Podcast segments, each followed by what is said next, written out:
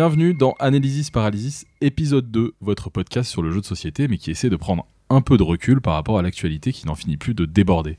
Après un épisode pilote où vous nous avez fait plein de retours, merci encore pour tous les nombreux messages qu'on a reçus, nous voilà à nouveau réunis. Un épisode tous les deux mois, c'est les rythmes que nous allons viser pour le moment. C'est peut-être trop peu pour vous, mais pour nous, ça veut dire beaucoup. Alors, comme la fois dernière, quatre chroniqueuses et chroniqueurs sont autour de la table pour vous partager leurs points de vue, leurs avis tranchés, mais aussi parfois leurs angoisses. Petit tour de table, et je commence par celle qui, depuis le dernier enregistrement, est devenue membre, en plus de ses 8752 autres projets, mais comment diable fait-elle du jury de l'Asdor, tout simplement? Salut Pénélope Ah ouais, c'était avant que je devienne membre du jury de l'Asdor. Oui, c'est ça. oui, oui, non, c'est non, c'est salut. c'était plutôt une bonne nouvelle, merci hein, Bah, de me cool. rappeler ce truc que j'oublie régulièrement. Je poursuis le tour de table avec celle qui, depuis le dernier enregistrement, a lancé un blog, un nouveau podcast, on l'entend partout et c'est tant mieux. Salut Paul Gara. Salut Mathias. Troisième membre des Avengers d'un soir, celui qui, depuis le dernier enregistrement, est devenu membre Gold du club Ravensburger grâce à ses 698 displays Lorcana qu'il a ouvert. Salut Zéphiriel. Bonsoir, bonsoir. Et enfin, je termine par celui qui, depuis le dernier enregistrement, a tout simplement changé de travail. Une transition de Strasbourg à Nancy, passant du orange pétant au jaune vif. Salut Gauthier. Bien le bonsoir. Le programme qui nous attend est chargé, quatre chroniques donc espacées par des petits interludes avec des sujets plus légers. C'est parti, et c'est Gauthier qui ouvre le bal et qui nous parle des week-end jeux.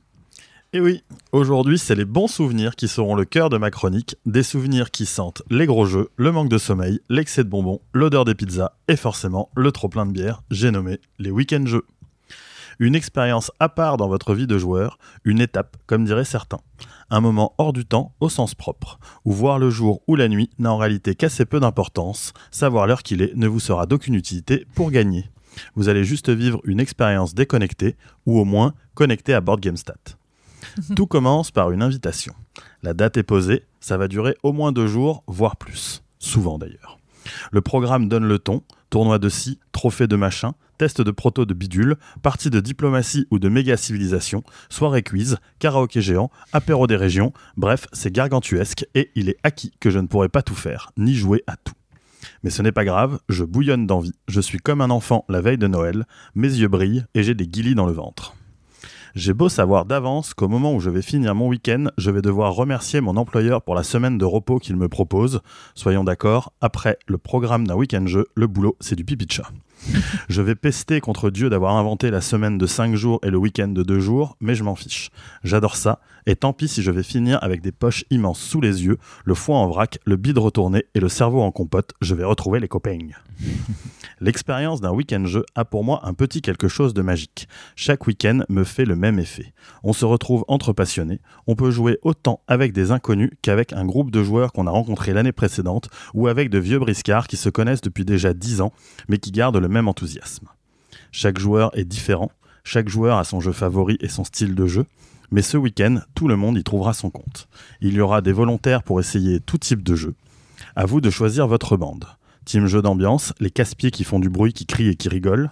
Team vers l'inconnu et l'au-delà, on attrape une boîte au hasard dans la pile, si possible pas en français, si possible avec un graphisme douteux, et si en bonus ça sent le vieux jeu, vous êtes au paradis. La team classique, et oui, il n'est jamais trop tard pour découvrir le Spiel ou l'As d'or de l'année passée. Sans oublier la team Monster Game, ce groupe que vous ne verrez que lors des repas et qui disparaissent pendant des heures avant de réapparaître et de refaire infiniment leur partie. Car oui, un Monster Game, c'est du temps pour y jouer, et c'est au moins autant de temps à commenter la partie. Autant le dire de suite, au moment d'écrire ces lignes, j'ai déjà hâte d'être au suivant. Un week-end jeu, c'est une sorte de moment de normalisation de notre passion boulimique pour les jeux. Un instant où tout le monde autour de nous partage ce même appétit insatiable de découverte ludique. C'est un moment où l'on ne se sent jamais seul. Il y a toujours un copain pour jouer. Un instant d'osmose où l'on se prend à rêver que si les gens dans le monde étaient tous comme nous, on aurait réglé le conflit israélo-palestinien d'un lancer de dés.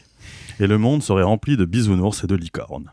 Vous allez me dire que j'en fais un peu trop, que je manque de mesure? Ok, vous avez sans doute raison.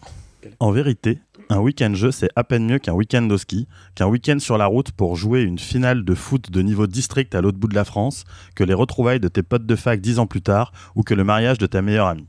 C'est juste un prisme, un point de vue, mais ça tombe bien, je n'écris pas une chronique pour footeux, rugbyman, gondelboy ou futur marié, mais pour un joueur. Les week-end jeux, c'est aussi et parfois le début de belles amitiés ludiques qui vont durer des années. Pendant un temps, ce sera de bons moments de partage autour d'une table, puis l'année d'après, c'est une retrouvaille, l'année suivante de l'enthou- de l'enthousiasme, celle d'après de la nostalgie avec du c'était mieux avant, puis arrive à un faire-part de naissance, le moment où l'on réalise que l'on est plus que deux passionnés qui lancent des dés ensemble et qui se retrouvent deux ou trois fois l'an. Au contraire, un lien fort nous unit et maintenant, il dépasse la passion, on est potes putain.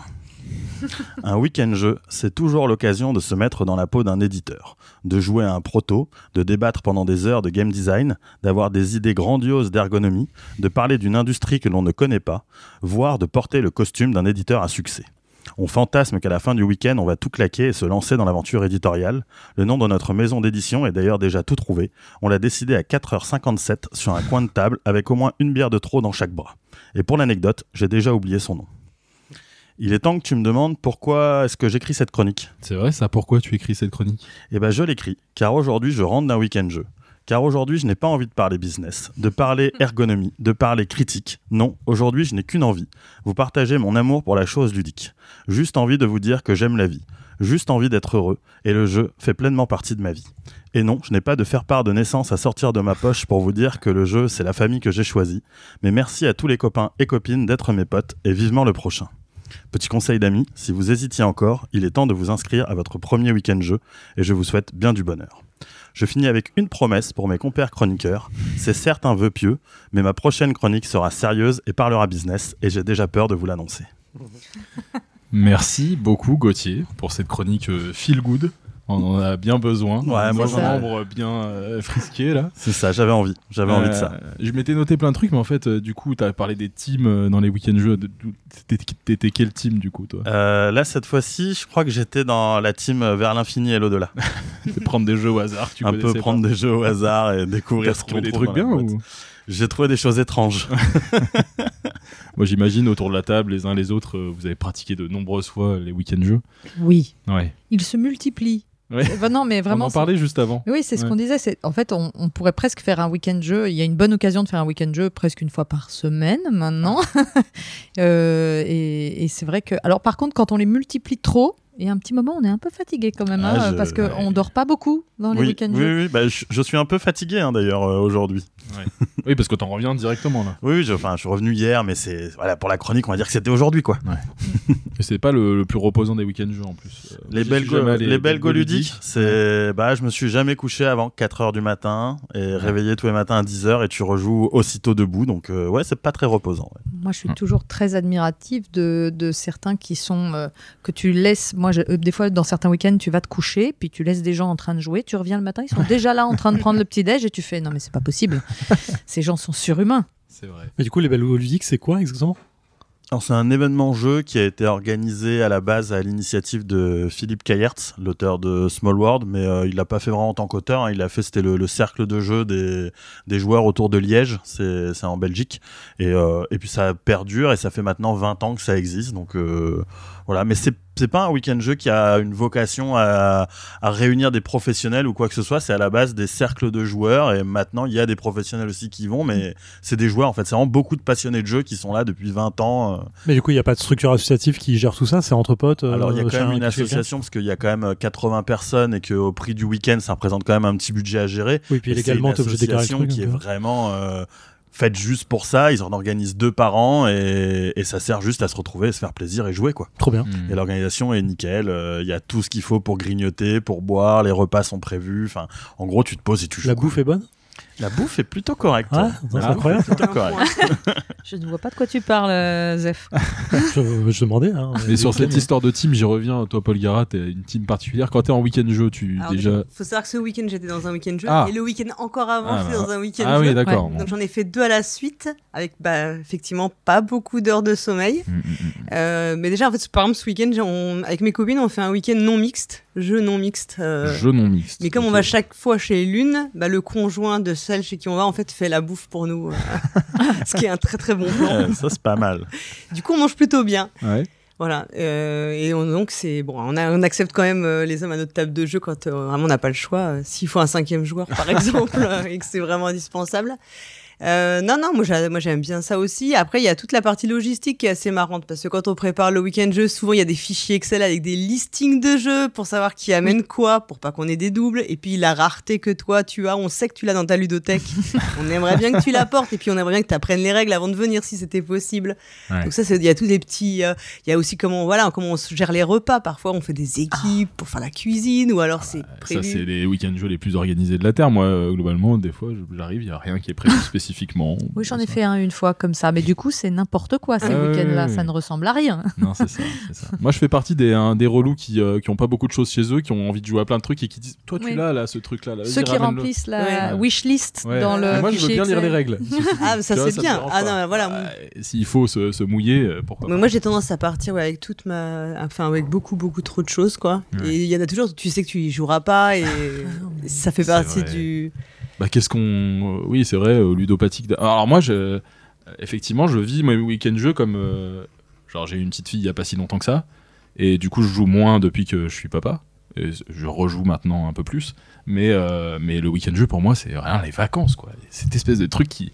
Je me dis, mais c'est fou, je vais pouvoir jouer jusqu'à 5h du matin, vraiment, et peut-être dormir jusqu'à 10h du matin avec que 5 heures de sommeil, mais c'est 10h du matin quand même, c'est incroyable. Et C'est vrai que quand tu découvres les week-ends jeux, tu te demandes pourquoi tu fais d'autres genres de vacances après. Ouais, tu fais, mais pourquoi c'est pas toujours ça? Alors, Mais si tu les fais pour te reposer. Voilà, pour pouvoir faire des week-ends jeux en pleine forme.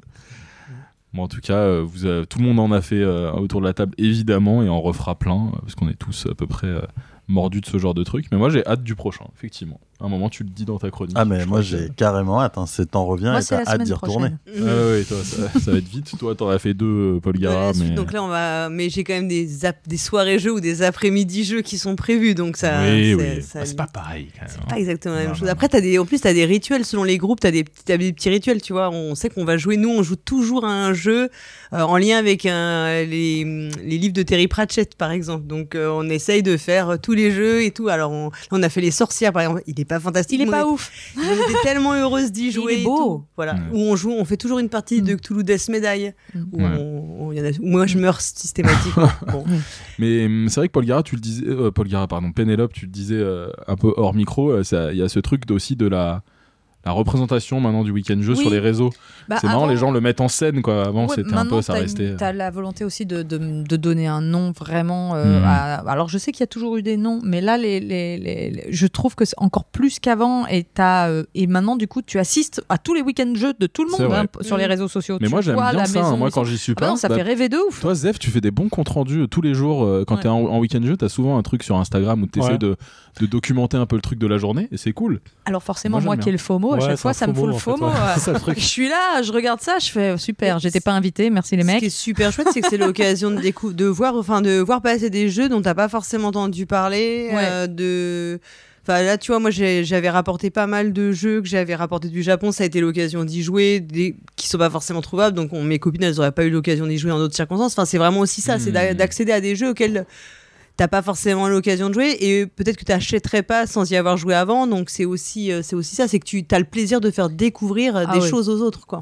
Oui, c'est pour ça, fait. moi j'ai dit j'étais team euh, vers l'infini et de là, mais en fait en réalité j'ai surtout beaucoup joué à des jeux qui sont pour l'instant qu'en anglais. Je sais pas d'ailleurs s'ils vont être localisés ou pas, Mm. et c'est l'occasion de les découvrir un peu en avant-première avec des gens qui sont incapables de dire non et qui achètent tout tout le temps, tout de suite quoi. Moi, je sais pas vous d'ailleurs, mais j'ai toujours un peu le trac quand je prépare mon sac à jeux sur ce genre d'événement parce que je me dis, il faut que j'amène des jeux quand même, il faut que je montre que bon, Ah. allez, ça. Ah, alors, je vais amener celui-là parce que ça, je sais que personne ne l'a. donc, euh, tout de suite, ok, je vais avoir l'air de la fille qui, quand même, elle si. Voilà, donc c'est Ouais. ridicule. C'est le trac de l'arrivée. Parce que, évidemment, si t'arrives avec un, un sac avec Seven Wonders et Tokaido, on va pas te regarder pareil, quoi. Pourtant, des excellents jeux. Ouais, c'est marrant, je trouve qu'il y a, il y a un côté, enfin pour le, la, la médiatisation Mhm. du, du week-end, je trouve qu'il y a un effet buzz sur les jeux qui, euh, qui peut être vraiment euh. Oui, très, euh, Très fort. très aléatoire en fait. Enfin fort, mais du coup aléatoire sur est-ce que les gens vont kiffer, est-ce qu'il y a un côté, enfin tu vois, participation au buzz d'un jeu, euh, pas forcément positif ou négatif? Ouais. je vois ce que Euh, tu du veux coup, dire. ça me, euh, moi, ça, me, ça me ambigu. crée beaucoup de trucs de bizarres. De ah bah tiens, ils ont joué à ça. euh, je re- Enfin, la photo est peut-être pas mal prise, ou ça met pas en avant le jeu, ou il y a un truc du coup qui, me- Mm. qui va décroître un peu le- l'envie d'y jouer, ou me dit bon bah ça a pas l'air euh, exceptionnel. Où tout le monde y a joué. Ouais, voilà. Ou coup, alors il y a, y un côté, euh, enfin j'ai ce mauvais côté de mauvaise hype. Ah, moi aussi, je C'est-à-dire de dès que euh, dès que les gens ont trop joué à un jeu, dès qu'il est plus exceptionnel, du coup je laisse plus la seule personne à le connaître, parce que je suis la seule personne à connaître un truc évidemment. Euh, j'ai un côté de bon, bah c'est devenu euh, lambda quoi, donc euh, j'ai plus trop envie de jouer. Mais je Donc c'est crois, marrant. je crois que c'est un mauvais sentiment que beaucoup de gens ont. C'est-à-dire que c'est c'est pas c'est pas très grave. Enfin, je veux dire, moi aussi, hein, j'ai ce truc-là de ah, j'aimerais bien Je crois que c'est sensiblement faire- le problème du geek en fait. Mais il a envie, il a envie d'être à part, tu sais. peu- Oui, tout à fait. Et puis d'avoir trouvé la pépite et de la faire découvrir. Bon, il va être temps de, de passer à notre euh, première interlude. En tout cas, remercie pour cette chronique. euh, Mais de rien, de rien. Euh, et je me suis dit que c'était une bonne idée pour euh, ce, ce premier interlude de vous soumettre une question posée par quelqu'un qui nous écoute. Alors, d'abord, merci à toutes celles et ceux qui ont répondu à l'appel sur Twitter, sur X, pardon. J'ai eu plein de super questions, j'ai envie de toutes les poser, mais c'est impossible. Mais comme ça, on a de quoi faire pour plusieurs épisodes. Et pour éviter de débattre pendant 30 minutes et de faire une cinquième chronique, parce que c'était le piège aussi, j'ai gardé la question de BD Filou, qui était assez euh, simple, j'ai l'impression, qui nous demande si un jeu, votre avis sur, sur cette question, si un jeu fonctionne de 2 à 6, mais qu'il est nettement meilleur de 3 à 5, quel nombre de joueurs doit-on indiquer sur la boîte Ah. C'est super dur comme question. Ah ouais. Oui, alors selon le prisme, t'es éditeur, t'es joueur, Oui, t'es voilà, vendeur. ça va être selon de- le prisme. Ouais, euh. Mais votre ressenti à chaud En- comme ça C'est sûr que si t'es joueur, tu préfères qu'on te dise la vérité, vérité, et de pas être euh, te, te retrouver avec un bot horrible sur le mode de joueur. Moi, je déteste le joueur fantôme. C'est un Hmm. truc que je supporte pas, et quand il est raté, ça peut me, enfin vraiment. C'est surtout qu'on l'oublie au bout d'un moment. Euh, voilà. Oui, oui. Donc il y a un moment, ça. ça. devient problématique. Non, mais quand il est bourré de manipulation, je trouve ça insupportable. Je préfère clairement qu'on ne me vende pas un mode de joueur et qu'on aille directement à Hmm. trois joueurs. Ça, c'est très net. Si c'est juste que c'est un peu moins bien équilibré à deux joueurs, mais que ça passe, ça me dérange moins. Ouais, Euh, bah, moi, je peux donner la réponse du joueur et de l'éditeur et du vendeur de boutique. peux tout. Ouais, du coup, ça, ça m'intéresse. Vas-y, vas-y. Euh, clairement, en tant que joueur, je préfère le, le bon chiffre. Euh, en tant qu'éditeur, euh, moi, j'ai envie de me dire qu'il faut arrêter de justement de pas mettre le bon chiffre et Mhm. qu'il faut euh, de plus en plus assumer le, le positionnement d'un jeu. Donc, moi, je suis pas le seul à décider chez Yellow, mais en tout cas, euh, moi, j'ai envie qu'on qu'on mette le bon chiffre. J'ai envie qu'on assume en fait qu'il y a des jeux qui sont pas des jeux pour deux, qu'il y a des jeux qui où justement le, le vrai feeling il est à plusieurs. Je pense par exemple à Ready 7 Bet qui vient de sortir euh, chez nous. Alors c'est une localisation qu'on a l'adore. laissé à deux joueurs et en réalité il faut jamais jouer en dessous de cinq joueurs à ce jeu. Ah oui. C'est voilà, C'est marqué deux joueurs sur la boîte de Ready c'est 7 deux à six joueurs. Ah oui, non, alors non, oui, non. Voilà. Et, Ah, ah et alors, non. techniquement, ça Mais se joue super, hein, à deux, mais- mais... pour que l'ambiance prenne, pour que voilà, Oui. pour moi, il faut être à plus. Et, et je suis même surpris s'il y a des gens qui, alors, c'est vrai qu'ils peuvent se laisser avoir par l'indication, Hmm. mais quand on se dit qu'il y a de plus en plus de gens qui écoutent euh, ou qui se renseignent sur les jeux qu'ils achètent, ou même le travail d'un boutiquier à conseiller un jeu, je vois pas comment est-ce qu'on peut amener quelqu'un à acheter un Ready 7 Bet pour y jouer à deux. En fait, c'est Ouais, mais Moi, du coup, tu le vends. Enfin, t'as un, frein commercial euh, énorme. hein, je Ouais. pense. Bah, oui et non parce que personnes, est-ce qu'au personnes, final je vais réellement en vendre beaucoup à deux personnes à des Je des sais pas, couples ou à une des question, en deux fait. joueurs et surtout la suite de la question c'est est-ce que la personne qui l'a pas acheté pour deux en voyant que c'est écrit sur la boîte va pas être déçue de la promesse que je lui donne et donc potentiellement ne pas racheter une boîte yellow euh, en se disant bah ils m'ont arnaqué sur, Je sais le- pas. sur la Je promesse sais pas si ça ira jusque-là, moi, mais je pense. Bah, Enfin, vas-y, mais Pénélope, mais. ah, mais par contre, le bouche à oreille, ça compte. hein. C'est-à-dire que si tu achètes un, un jeu pour deux joueurs et que tu te rends compte que c'est pas très bon à deux et que tu le répètes partout, euh, Moi, j'ai l'impression que la, la, la, la question, elle est posée euh, telle qu'elle est posée, mais qu'il y a quand même ce gros gap de 2 et 3. Tu vois, en fait, là, on est tous en train de parler du deux joueurs. Ouais. C'est pas pour rien. Je pense que le deux joueurs, c'est identifié comme étant un jeu particulier, une tranche de jeu particulière. Mais t'as aussi des jeux qui sont euh, pro, enfin à 4 qui sont insupportables, qui vont être insupportables Trop et, long. et qui Ouais. se jouent en fait beaucoup mieux à deux. Et euh, ça, en fait, je pense qu'au-delà de la question du nombre Ouais, de joueurs, bon, c'est toute la question ouais. de la fiche signalétique des jeux. T'as les, les, les questions d'âge, t'as les questions de durée de partie qui sont parfois problématiques aussi dans les dans les indications. Le nombre de joueurs, en fait, t'as beaucoup beaucoup de Ouais, là, des on va- indications. on va, qui- bah on va rester sur le, le nombre de joueurs. d'accord. Parce que on va- Je suis d'accord, mais en réalité, c'est parce que toutes ces informations-là, elles sont, elles sont avant tout, c'est avant tout des, in- des indications de vente en fait, et market, elles sont là pour des raisons marketing avant tout. Elles sont pas forcément. Moi, je suis persuadée qu'elles sont avant tout là pour des raisons marketing et pas pour Oui. des raisons euh, de d'information réelle. Ouais, vas-y, euh. Euh, non, euh, je disais, moi je pense qu'effectivement, par contre, pour revenir à la question, je, je, je préférerais largement en tant que joueur que euh, le, on, on mette le vrai chiffre euh, dans lequel c'est mieux. Je pensais à un autre exemple, et tu parlais du jeu qui a quatre joueurs n'est plus euh, euh, performant. Un jeu comme Ancient Knowledge, par exemple, que moi Oui. j'adore, qui est un jeu de 2 à 4 joueurs. Je Ils en pense ont que beaucoup parlé d'ailleurs ça, ça. ça a été un sujet dont on a Oui, oui. vachement entendu parler. Donc le bouche à oreille et l'effet sur un festival et les retours de festival, ça compte. Parce que sur un festival, on essaye la plupart des jeux à 4 pour optimiser les tables. Ce qui pour moi était une erreur sur un jeu comme ça, qui est hyper agréable à deux joueurs.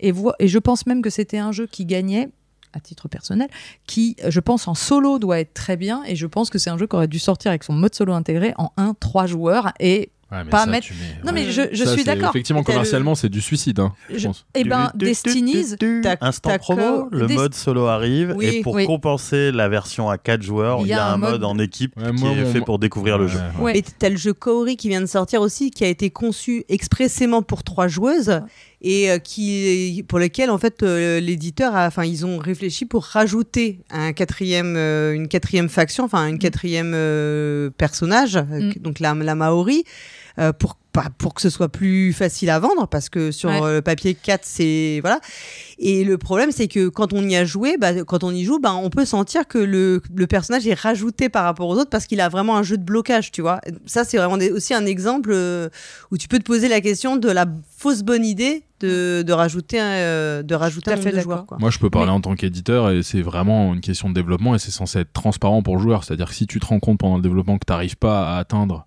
ce que tu as envie de mettre sur la boîte, bah, tu mets autre chose sur la boîte. Mais tu peux pas euh, le faire a posteriori, tu vois ce que je veux dire, ou l'expliquer que en fait finalement on a quand même laissé ça sur la boîte, mais pour que ça se joue comme ça, utiliser la variante numéro 2 et aussi euh, sauter sur un pied, tout ça. Non, enfin en fait ça marche pas. Oui, non, c'était juste pour dire qu'en plus, je trouve que c'est une preuve d'audace, des fois, de prendre des risques Oui. sur le nombre de joueurs. Je pense à un jeu comme La Familia, qui est exclusivement à 4 joueurs. Et euh, il y a eu un autre, joueur, un autre jeu qui était aussi exclusivement à 4 joueurs qui est sorti euh, cette année. Et, je, et je, je pense que de plus en plus, ça va être récompensé, ce genre de, Mhm. de- de- de- de- d'audace sur les jeux. Et euh, et il y a un jeu, un 3 joueurs, qui a très bien marché, c'est Destinies, qui Oui. est un 3 joueurs. Mais euh, qui a- oui, mais très bien marché. Enfin, encore une fois, c'est euh, dans, dans, dans une qui a bien juste marché, mesure. mais, sur- mais c'était juste pour dire qu'effectivement, le côté déceptif de Ouais. on, on joue le jeu à- au mauvais nombre et en fait, il y a une déception. Et ça a un impact Hmm. parce que moi, j'en ai entendu énormément parler. Donc, j'ai- il y, a tout- il y avait tout un, tra- un travail justement de réaction à, à ça après les festivals où il fallait dire euh, il va y avoir un mode adapté ou alors jouez-y à deux parce qu'en fait à Mm. deux c'est vachement bien moi j'arrêtais pas de répéter en fait ce jeu faut le découvrir à deux quoi Ouais, bah, sur ce jeu-là en particulier, bon après c'est pas le sujet, non je mais le prends en, en, en fait en je pense exemple que parce c'est- enfin, que moi je suis bon pas complètement d'accord sur le fait qu'il soit pas, enfin sur le fait qu'il soit pas bien à 4 mais euh, Mais Alors, moi- je moi, le trouve bien à 4, mais il est plus long, il peut être trop long pour être découvert à 4. Mais moi, je le joue à Ouais. 4 sans problème avec Mm. des gens qui connaissent le jeu. Il est maintenant l'heure de la deuxième chronique de ce soir et c'est Pénélope qui récupère le micro pour parler de la spécificité du terme société dans l'expression jeu de société. Le jeu de société, une spécificité française? Point d'interrogation. Avant toute chose et avant de me lancer dans ma chronique, je voudrais vraiment insister sur le fait que je termine cette phrase par un point d'interrogation, tout simplement parce que je ne suis pas historienne du jeu de société et que manquant de sources, cette chronique va plus relever du devoir de philosophie terminale que d'un article dans le magazine Historia. Cette chronique, je vous le dis, va soulever beaucoup plus de questions qu'elle ne va apporter de réponses. Donc, reprenons le jeu de société, une spécificité française, point d'interrogation. Cette question que je pose aujourd'hui résulte d'une succession d'expériences personnelles que je vais partager maintenant avec vous. Quand je présente un jeu solo ou lorsque je joue à un jeu multijoueur avec une faible interaction, il n'est pas rare qu'un joueur ou une joueuse s'insurge, s'énerve, voire même s'agace devant le dit jeu en arguant que ce n'est pas vraiment un jeu puisqu'il n'y a pas d'interaction autour de la table et que chacun joue dans son coin, surtout si le jeu est solo. Entre parenthèses, le sujet de l'interaction dans les jeux, je le laisse à Paul Gara pour une autre fois, mais ça va servir d'apéritif. Bref, pour ces joueurs exigeants, l'essence d'un vrai jeu est de nous rassembler autour d'une table et de nous faire interagir les uns les autres, de nous faire négocier, parler, etc. Et très souvent, un des arguments implacables, l'argument final qui conclut ces plaidoiries est, je cite, ouvrez les guillemets, D'ailleurs, ça s'appelle jeu de société. Tu vois bien que c'est la preuve que ça se joue pas tout seul parce que la société, tout ça, tout ça. Seulement voilà, ce genre d'argument me fait me poser des questions. À commencer par celle-ci. Est-ce que le jeu de société s'appelle jeu de société partout dans le monde? Et depuis quand le terme jeu de société existe-t-il? En effet, si le mot jeu de société devait refléter de lui-même une façon universelle de pratiquer le jeu de société, et ici on parle par exemple du fait qu'il devrait forcément procurer des, interactions, alors cette dénomination devrait être la même dans le monde entier. Or, eh bien, ce n'est pas le cas du tout dans la plupart des pays du monde, et je précise que je n'ai bien sûr pas pu vérifier ceci dans toutes les langues connues, mais je l'ai vérifié pour un certain nombre, et j'ai demandé aussi à des amis plus cultivés que moi, on utilise le terme jeu de plateau. En Amérique et en Angleterre, board game se traduit jeu de plateau. En Allemagne, Brettspiel aussi se traduit jeu de plateau. En chinois, en japonais, en coréen, c'est pareil, jeu de plateau. Ruego de mesa en espagnol et gioco da tavolo en italien, ainsi que jogo de tabuleiro en portugais, se traduisent jeu de tableau, c'est toujours un plateau. Il n'y a qu'en arabe où la traduction est plus ambiguë entre jeu de plateau et parfois jeu de conseil, mais je ne sais pas lequel est le plus utilisé. Alors qu'ici c'est très net. En France, c'est le jeu de société qui gagne. Le terme jeu de plateau passe souvent au second plan. C'est là que j'en reviens à mon titre Le jeu de société, une spécificité française. Avouez qu'on est bien obligé de constater que sur le nom, c'est plutôt un grand oui. En tout cas, moi, je trouve ça plutôt rigolo. Alors forcément, j'aurais aimé pouvoir aller plus loin et vous dire avec certitude depuis quand existe l'appellation jeu de société, mais l'information est assez difficile à trouver, figurez-vous. Il existe très peu d'ouvrages historiques sur le jeu et on ne trouve quasiment rien au sujet des origines du jeu de société sur Internet. Cependant, j'ai la chance de connaître M. Bruno Fedouti, auteur de renom et puis de sciences sur l'histoire du jeu, et il a fait pour moi quelques recherches de son côté et a trouvé des informations sur le site archive.org qui expliqueraient que le mot jeu de société apparaît dans les années 1760, au milieu du XVIIIe siècle donc. Et il a trouvé un article qui donne comme synonyme moyen de distraction, passe-temps, de salon. Oh, n'est-ce pas une nouvelle explication intéressante du mot société dans ce nom que nous utilisons si souvent? Car si en effet, depuis un certain temps, on peut comprendre dans le terme jeu de société l'idée que le jeu permet de faire société, de jouer ensemble en société, et c'est une explication tout à fait valable, il semblerait que nous ayons ici une autre piste d'interprétation car finalement au XVIIIe siècle, le passe-temps de salon devrait surtout devait surtout être le fait de la bonne société, voire de la haute société. Cette société qui passait ses soirées d'hiver au coin du feu à jouer aux cartes ou aux échecs. D'ailleurs, comme le dit un article trouvé sur le site de la BNF, si les échecs sont présents dans toutes les classes de la société au Moyen Âge, ils s'affirment néanmoins comme un jeu de cours, un jeu courtois. Attention, pas de généralité cependant. Je ne veux pas ici faire oublier que de nombreuses formes de jeu ont toujours été pratiquées par les classes populaires. Ici, je cherche surtout à poser la question des origines du mot société dans notre hobby favori. Donc, jeu en société ou jeu de la bonne société? J'aurais une tendance à penser que l'origine du mot vient effectivement plutôt de bonne société, mais que nous l'avons transformé avec le temps et l'usage, lui conférant ainsi un sens moins élitiste en l'absorbant peu à peu dans le langage populaire. Par exemple, sur le site de la médiathèque du Perreux-sur-Marne, on peut retrouver cette citation qui explique que, je cite, Le jeu représente un moment important de lien avec l'autre et de sociabilité. Il permet de faire société, d'où son nom. Sauf que bien sûr ici c'est une interprétation et non un fait historique avancé. En France, le jeu de société désigne l'ensemble de plusieurs autres expressions comme le jeu de plateau, le jeu de cartes, le jeu de dés, par opposition au sport ou au jeu de balle que l'on pouvait pratiquer dans la cour de récréation et non en intérieur. Je pourrais même dire, et non au salon. Dans les autres pays du monde, c'est donc moins les circonstances ou la compagnie avec laquelle on joue qui compte, mais bien la forme du jeu. Cela se joue assis à une table, devant un plateau, d'où la grande majorité de pays utilisant le terme jeu de plateau. Pourrait-on ainsi en déduire finalement l'importance donnée au terme société spécifiquement en France et donc l'importance donnée au jeu en tant qu'élément de sociabilisation et d'interaction entre les êtres humains spécifiquement en France? En effet, plusieurs ludologues ont, selon Wikipédia, essayé de trouver un terme moins ambivalent que jeu de société, tel que jeu de table ou jeu de règles, mais jamais aucun de ces termes n'est parvenu à s'imposer réellement. Même moi qui préfère le mot jeu de plateau dans sa sonorité, je parle toujours de jeu de société. Et comme au final les mots donnent de la personnalité aux choses et les choses donnent de la personnalité aux mots, on dirait qu'en France, le simple fait que le jeu s'appelle jeu de société, et je retombe sur le début de ma chronique, justifie que le jeu se doit de proposer impérativement de l'interaction, ne soit pas un jeu solo, doit être un jeu à plusieurs, valorise la discussion au sein du jeu, etc. etc. En d'autres termes, j'ai l'impression mais ça n'est qu'une théorie personnelle, encore une fois, je ne suis pas spécialiste, mais j'ai l'impression que le terme jeu de société s'inscrit en France dans une culture plus large de la table, du repas partagé, de l'importance de l'échange et de la famille réunie autour d'une activité commune. Bref, en France, le jeu se partage. Et je me suis posé la question, oui encore une, j'arrête jamais de me poser des questions, le nom jeu de société n'est-il pas le reflet du type de jeu ayant eu du succès en France? Je vais peut-être un peu loin. Mais en réalité, regardez comme les types de jeux appréciés diffèrent d'un pays à l'autre. On parle de jeux à l'allemande en Allemagne pour des jeux sérieux et assez moches, il faut le dire. On parle de jeux Ameritrash aux États-Unis. Et là où en France, j'ai l'impression que le partage et le jeu familial est valorisé, en Amérique au contraire, on dirait qu'on préfère les jeux narratifs complexes héritiers du jeu de rôle et on valorise presque le repli sur soi, entre soi, et l'évasion dans un monde imaginaire. Je pense à des séries telles que Stranger Things ou The Big Bang Theory, où les jeux se pratiquent entre amis, dans la cave, loin du regard des adultes. Encore une fois, bien sûr, ce ne sont que des généralités et il y a de tout, mais je me pose des questions. Et finalement, de question en question, je n'ai pas vraiment de conclusion à cette chronique. Au final, le terme jeu de société reflète-t-il notre façon d'aborder les jeux, notre façon de pratiquer le jeu? Est-il l'écho du plaisir d'être ensemble à la française? La réalité, c'est que j'avais surtout envie, pour être tout à fait honnête, de faire taire les quelques donneurs de leçons m'expliquant régulièrement que ce jeu n'est pas bon, car il n'y a pas d'interaction, et d'ailleurs ça s'appelle jeu de société, tu vois bien que c'est la preuve que ça se joue pas tout seul. Merci beaucoup Pénélope pour cette chronique sociétale, j'ai envie de dire. tu t'es attaqué à un gros morceau, j'ai l'impression. Genre tu mets la main dans un truc, euh, tu tires un fil et puis tu demandes à d'autres et puis euh, tout le monde n'a pas le même avis et tout ça.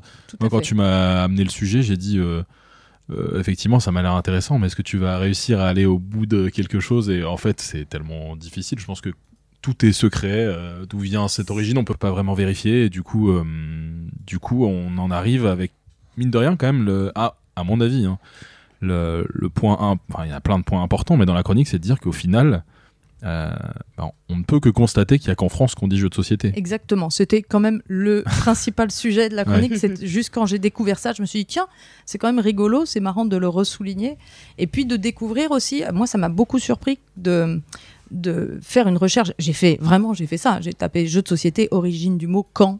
C'est quasiment introuvable. Il y a pas une info. C'est-à-dire qu'on sait de quand date le mot jeu, on sait de quand date le mot société, mais l'expression jeu de société, donc merci à Bruno euh, qui a fait une hmm. recherche pour moi et sans doute plus efficace parce qu'il sait où aller chercher et c'est pas sur des sites euh, forcément français, mais, euh, mais, le, mais c'est, c'est fou. Moi, ça m'a amené une autre question, c'est ce manque d'histoire du jeu de société et on en a très très peu. Il y a très très peu d'ouvrages, il y a très très peu d'histoires du jeu de société. Hmm. Mais ce qui m'intéressait, c'était finalement, oui, c'est il y a, y a, une utilisation de ce terme vraiment dans, autour de nous tout le temps. Euh, c'est très très important l'aspect de la société dans le jeu.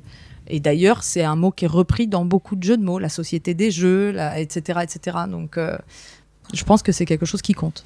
Gauthier? Euh, moi, j'ai trouvé ça déjà très intéressant euh, parce que je m'étais pas forcément posé les questions dans ce sens-là. Et si je pouvais compléter un petit peu, c'est vrai que au final, les jeux de société ont une place qui a beaucoup grandi ces derniers temps. Mhm. Mais si on regarde l'histoire du jeu de société, euh, même relativement récente, le jeu de société, c'est un loisir pour les enfants. Euh, c'est les enfants qui jouent, ce n'est pas les adultes qui jouent. Et même pour les jeux, entre guillemets, considérés comme des jeux pour adultes, elle parlait de haute société, ça se retrouve assez, c'est-à-dire que les jeux de haute société ou les jeux de société, historiquement parlant, il n'y a pas si longtemps que ça, c'était les échecs, les dames, le hmm. backgammon, quand on est hmm. sur les jeux traditionnels. On peut rajouter à ça justement une autre catégorie qui va être le jeu d'argent, qui est justement là joué par les adultes, le poker, le tarot, qui était joué justement avec de l'argent. Euh, ou le bridge, si on doit citer justement de nouveau un jeu un petit peu de haute société. Et au final, ça fait que une trentaine d'années que le jeu, entre guillemets, recommence à reconquérir le public adulte avec le plaisir de jouer.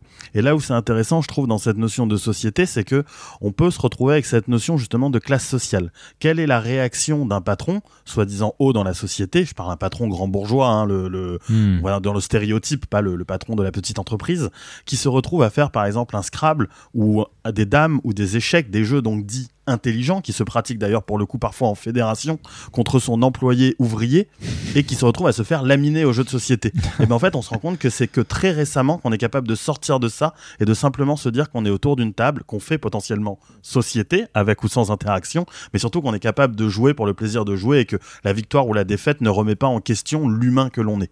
Et ça, je trouve mm. que c'est intéressant cette évolution assez récente. Zéphiriel. Merci. Euh, c'est marrant, en fait, j'avais- je pensais à l'effet de mode en fait de, qui redescend vers le- la classe populiste euh, sur, euh, sur le jeu.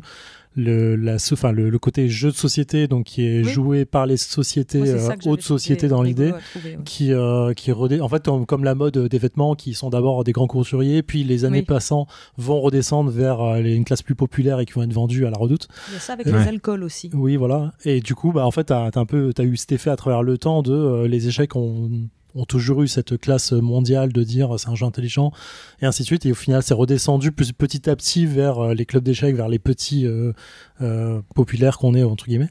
Et en fait j'ai l'impression qu'il y a eu un peu cet, cet effet là depuis les 30-40 dernières années où effectivement le jeu est redescendu vers la classe populaire et redevenu en fait un truc mais c'est qu'une ascension absolument euh, Oui, simple bah, en pensant à ça quoi. Moi, c'était le- la chose que j'avais trouvé rigolote à découvrir, c'était que finalement, le mot société avait été complètement réinterprété dans son sens. Parce que Hmm. je pense, je j'ai pas la certitude et j'aimerais bien connaître quelqu'un qui a la certitude, mais que les origines du mot sont vraiment un peu, justement, voilà, la bonne société, la haute société, et que c'était pour ceux qui avaient les moyens de, de, de, de jouer sur, avec une table, avec tout ça, et, euh, et que finalement, aujourd'hui, c'est complètement interprété autrement. Paul Gara.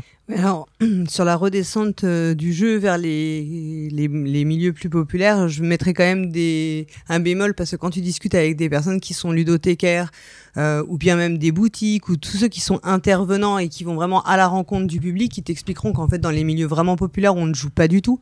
Euh, le jeu, il y a vraiment encore une grosse barrière, notamment parce qu'il y a le problème de la règle, euh, que donc il faut pouvoir euh, avoir le temps pouvoir la lire, la comprendre et ensuite l'appliquer. Donc en fait, quand tu discutes avec nous, on a peut-être l'impression que tout le monde joue et que ça s'est beaucoup plus diffusé, mais dans les milieux vraiment populaires, c'était pas le cas du tout.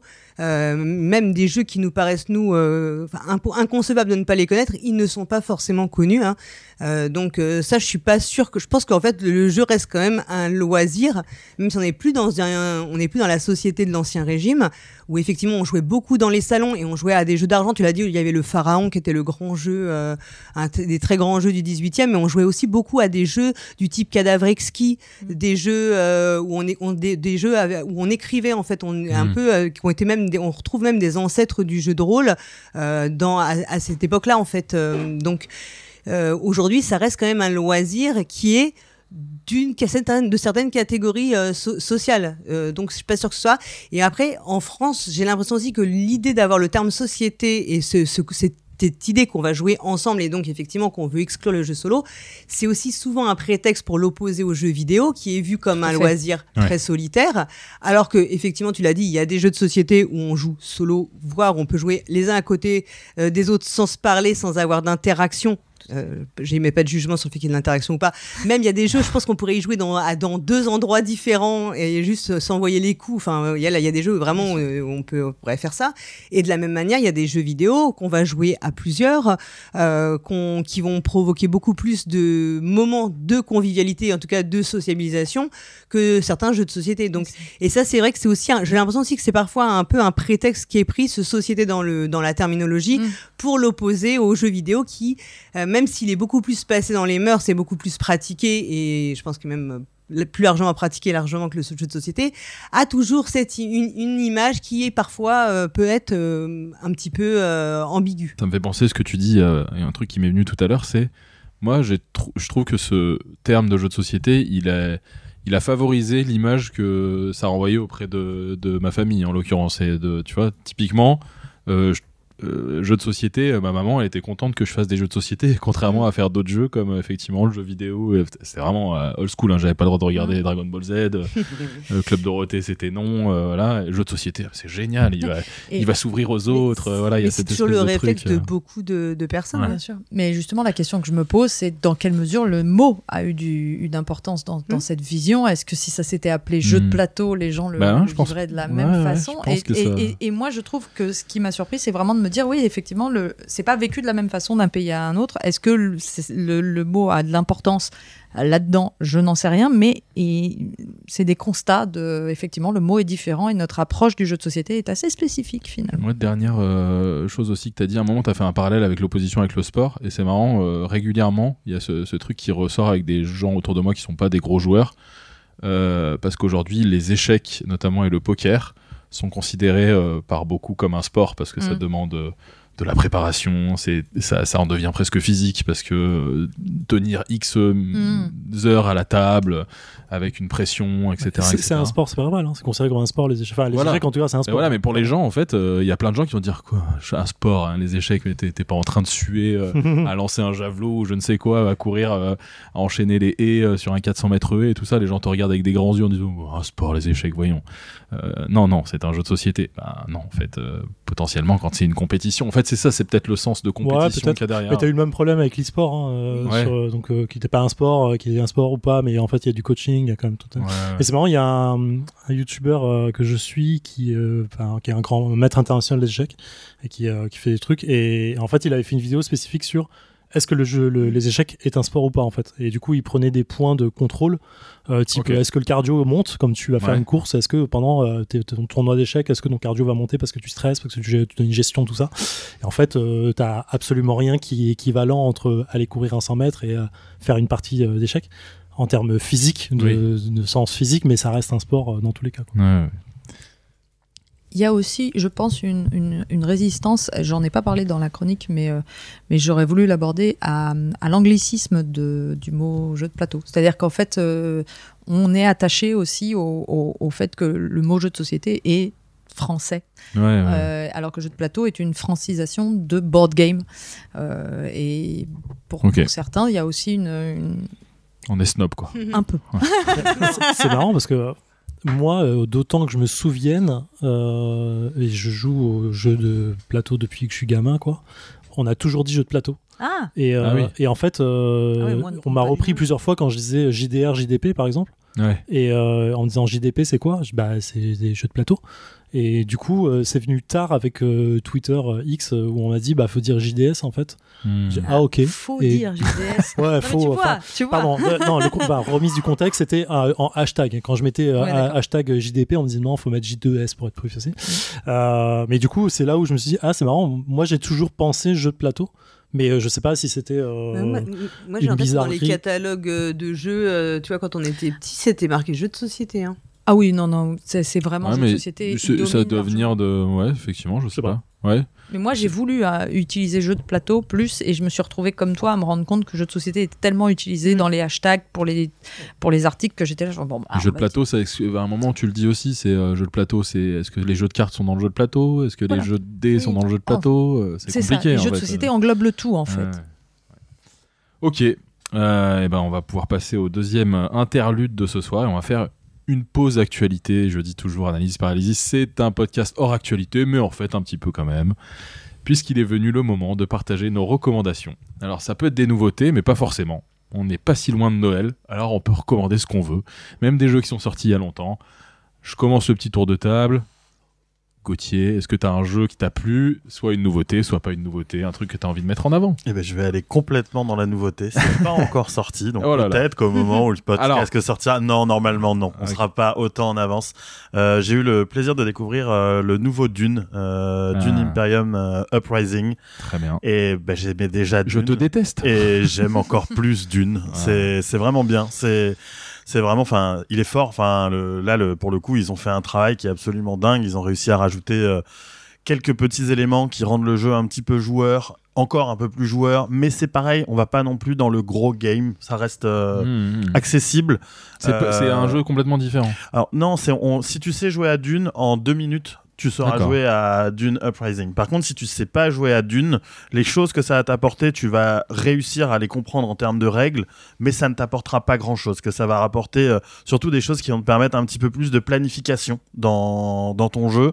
Et là où je trouve qu'ils sont hyper forts, c'est qu'ils sortent un jeu qui est déjà compatible avec les deux extensions qui étaient valables pour le jeu d'avant. Donc, euh, je trouve qu'en termes de, de, de richesse de game design, enfin, l'auteur il est hyper fort pour se dire que ouais, j'ai sorti un jeu, deux extensions, je vous sors une espèce de plateau de base évolué pour mon jeu.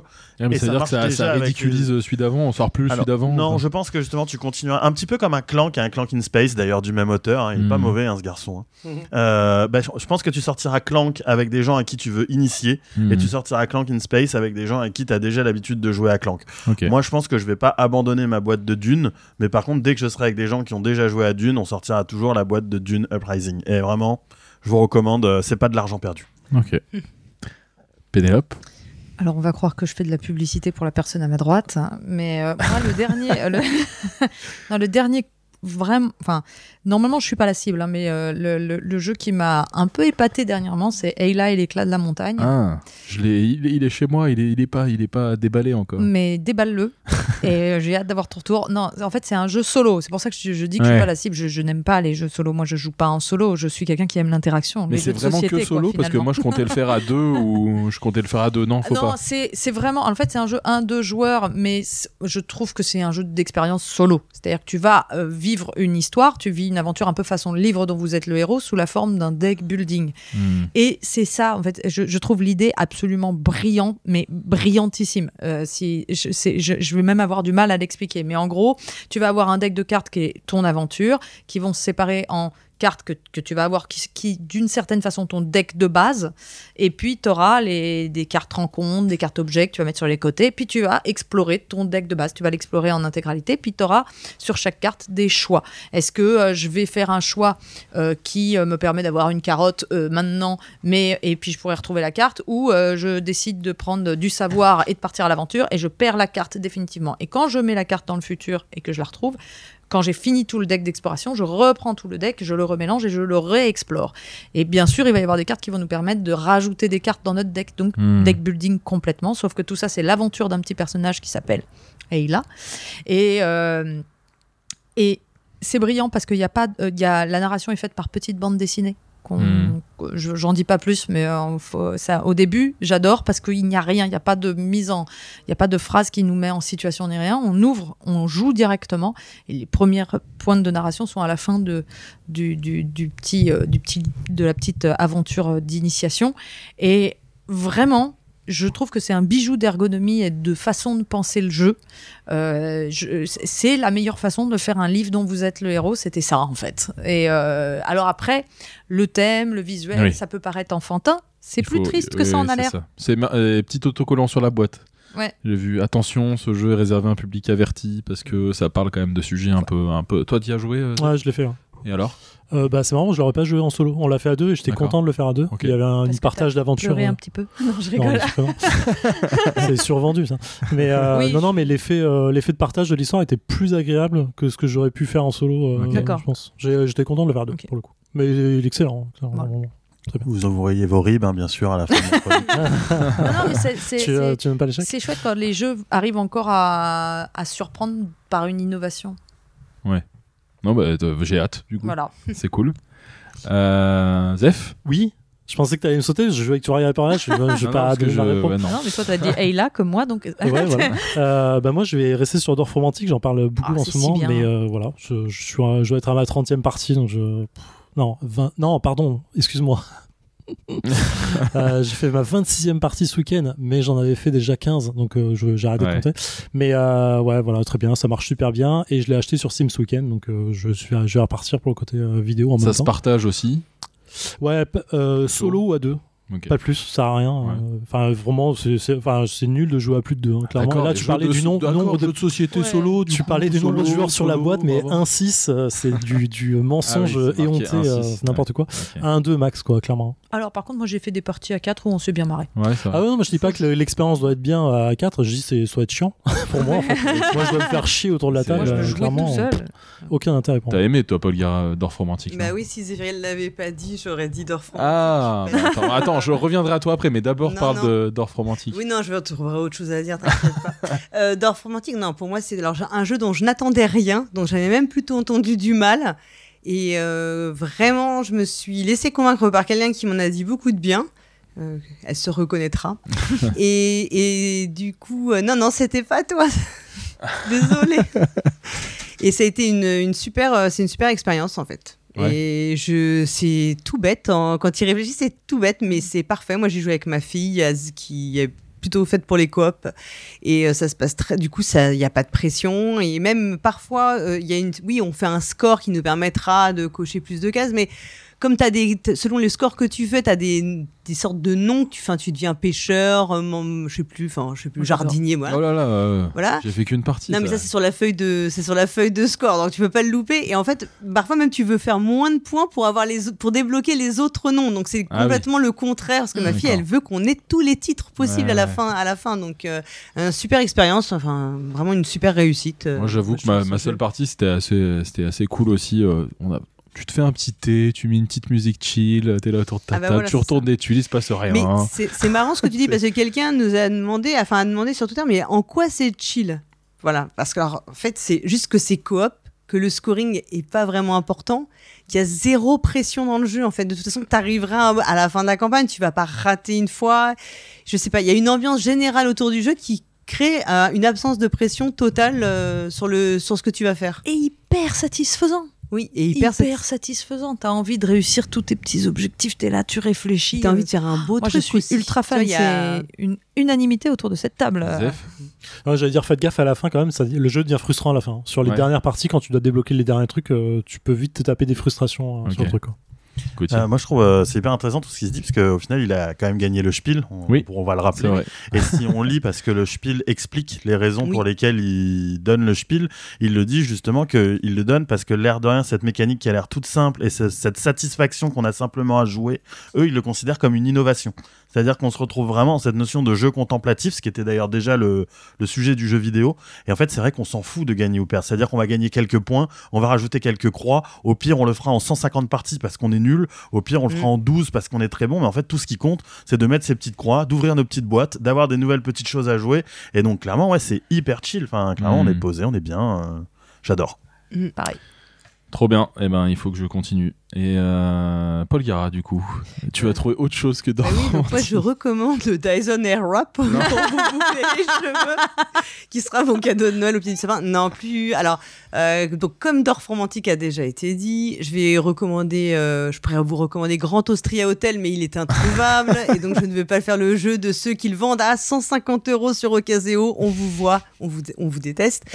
non, je vous conseille si vous avez euh, l'opportunité de jouer à Cthulhu Death Medai, qui est quand même euh, pour moi un des meilleurs euh, jeux dans mes découvertes récentes, enfin dans la dernière année.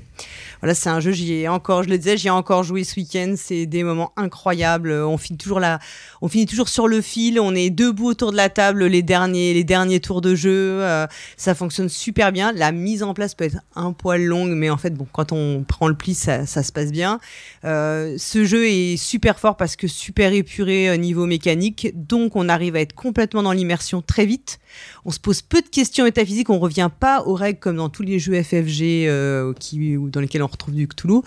Euh, vraiment, c'est drôle, les personnages sont assez euh, bien, enfin comment dire, c'est des bons archétypes quoi. Ils sont drôles, ils sont bien caractérisés. On a plaisir à les jouer, on a plaisir à changer de personnage. Enfin moi, c'est toujours des parties incroyables. Moi, ce qui m'a donné envie dans les gens qui m'ont.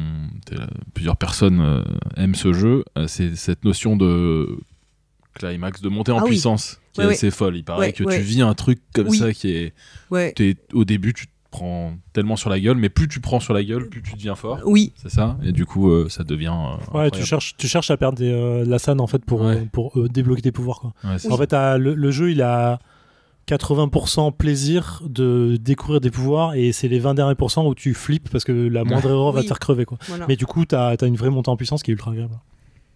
Trop bien. Euh, bah moi, je vais finir par une reco jeu pour enfants. Euh, et c'est pas un jeu euh, récent, a priori. Je crois que ça a peut-être un ou deux ans, vous me direz. C'est Une patate à vélo chez Randolph. C'est extrêmement mignon quand Voilà. même.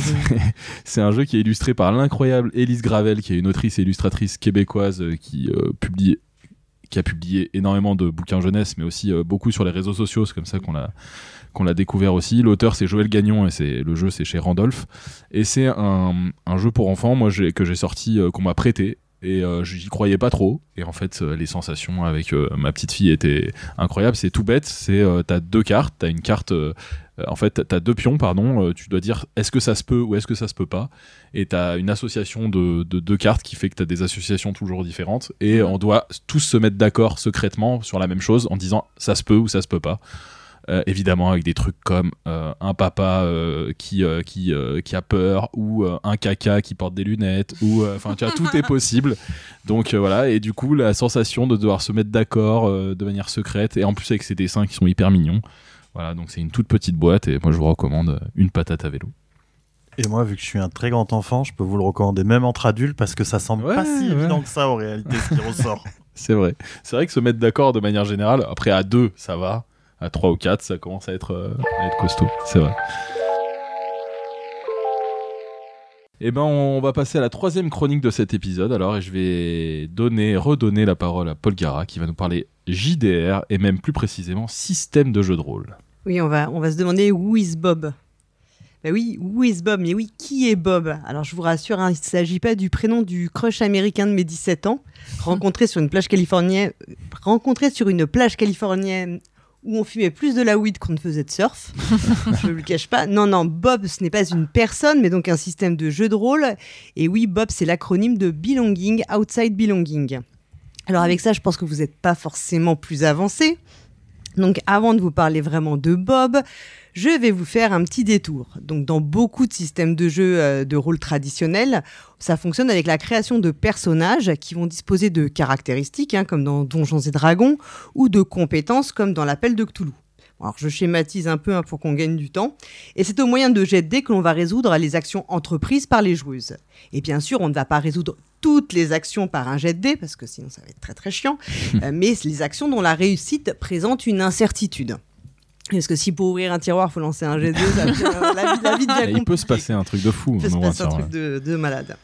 Donc, dans une volonté de rendre les aventures euh, vécues par les joueuses plus narratives, d'autres systèmes sont progressivement apparus, et notamment en 2010, le fameux PBTA, dont vous avez peut-être déjà entendu parler, le fameux Powered by the Apocalypse, issu du jeu de rôle donc Apocalypse World de Vincent Baker. Alors, dans, ce système, on va trouver toujours des dés et une meneuse, que l'on appelle la MC, mais celle-ci va avoir en fait un agenda, c'est-à-dire des enjeux qu'elle va proposer aux joueuses pour faire avancer l'histoire. Les joueuses vont incarner des personnages définis selon des archétypes et elles vont disposer d'attributs mais aussi d'actions spécifiques qu'on appelle les moves. Et en fait, les, moves, ce sont des règles de jeu spécifiques pour les actions qui vont se déclencher par la fiction qu'elles créent. En fait, c'est comme presque des mini-jeux. Chaque euh, les moves, c'est presque une image de mini-jeu que chaque personnage, dont chaque personnage dispose. Euh, par exemple, si j'ai le move Do something under fire, ben on va, euh, c'est-à-dire avec euh, sous le feu, on va rouler un dé, puis on va ajouter un bonus procuré par son attribut. Donc, par exemple, la capacité à rester calme, le fameux cool. Si vous connaissez euh, D26 plus cool, je sais plus le nom exact, mais c'est euh, en référence à ce système. Et puis, selon le niveau du résultat obtenu, la narration va en être influencée. C'est-à-dire qu'on va pas réussir ou rater, mais par exemple, entre euh, euh, à 10 ou plus, c'est une réussite, mais entre 7 et 9, ben, le personnage va hésiter, il va reculer, et donc il va pouvoir faire peut-être une réussite en demi-teinte. En fait, voilà, on va avoir plusieurs manières de graduer pour créer de la narration. Euh, et dans le PBTA, l'univers dans lequel les joueuses vont évoluer, il est construit en réalité en collaboration avec la meneuse lors d'une séance préliminaire.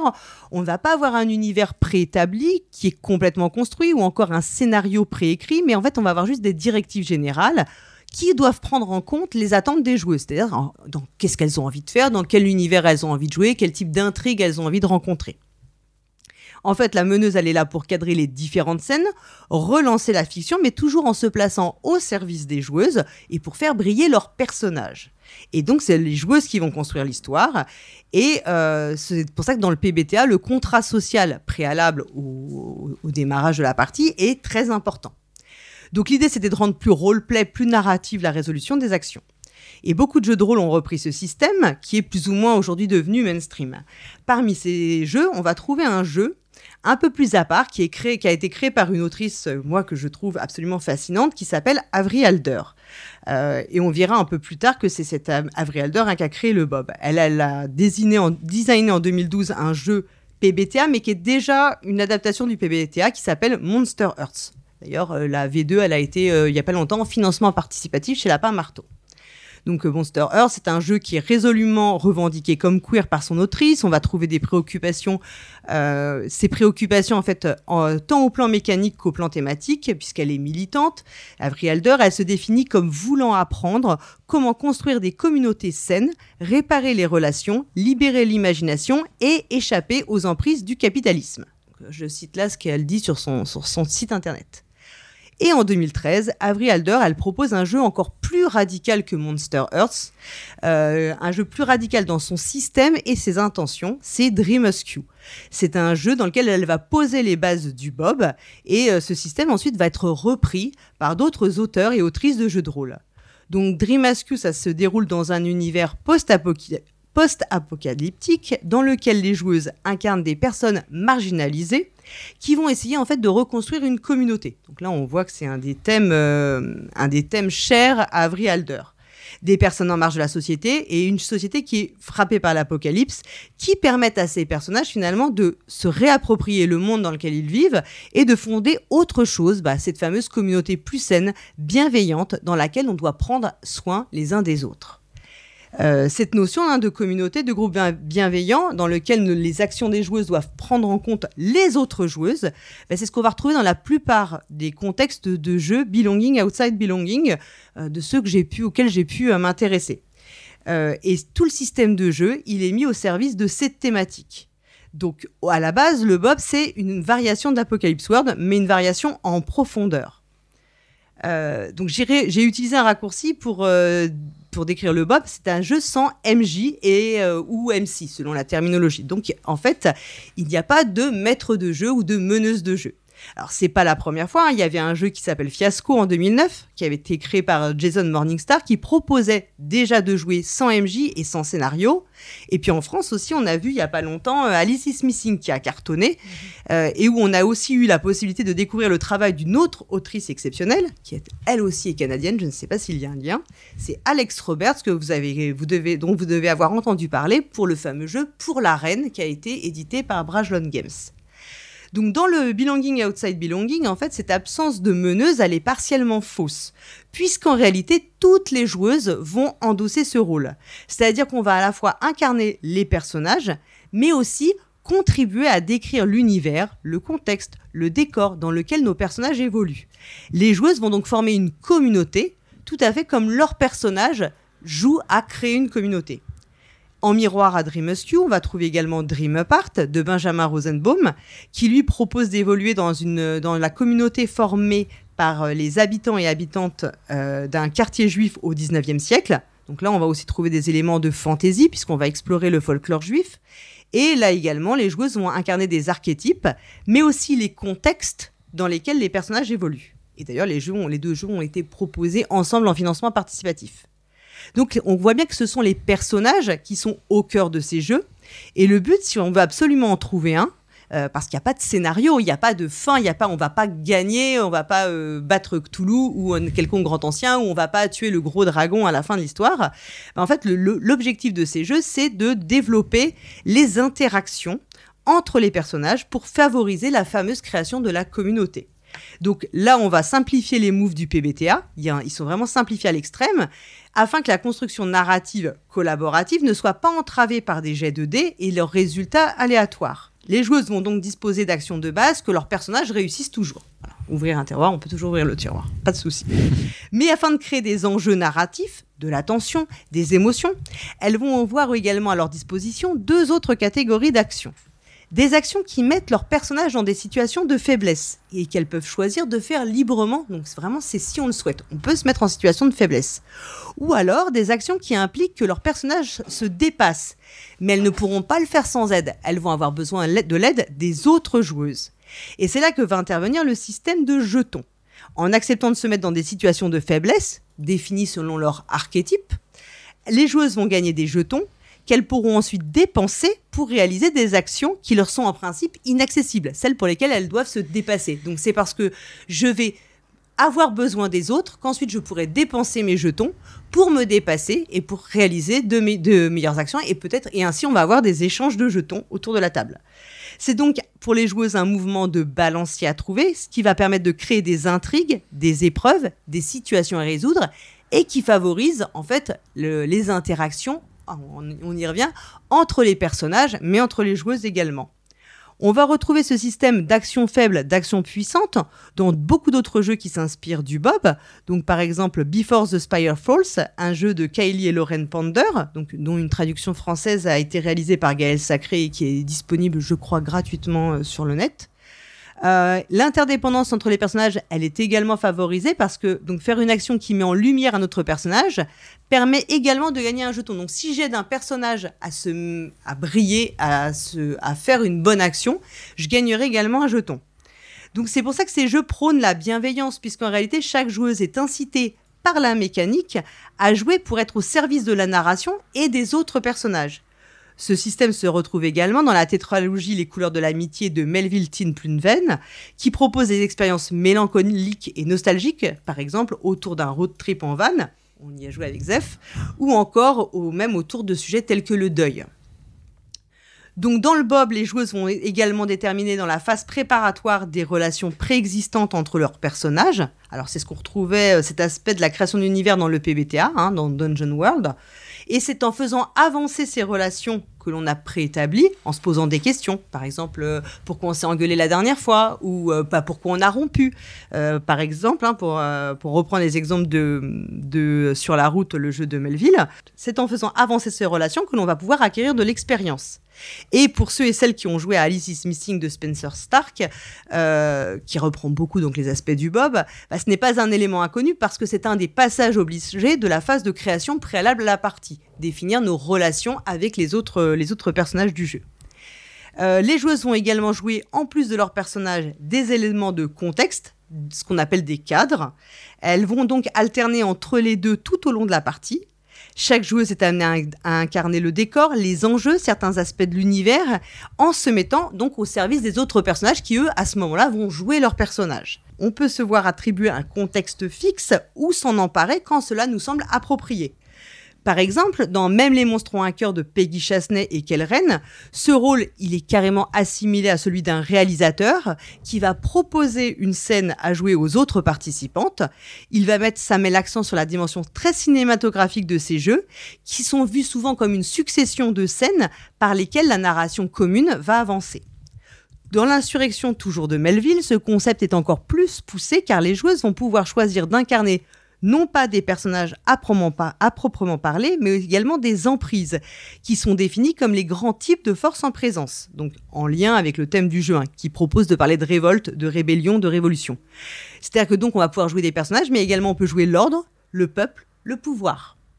Donc cette volonté de proposer de jouer autre chose qu'un personnage vise donc à intensifier l'expérience narrative en laissant carte blanche aux joueuses pour créer leur univers et se répondre.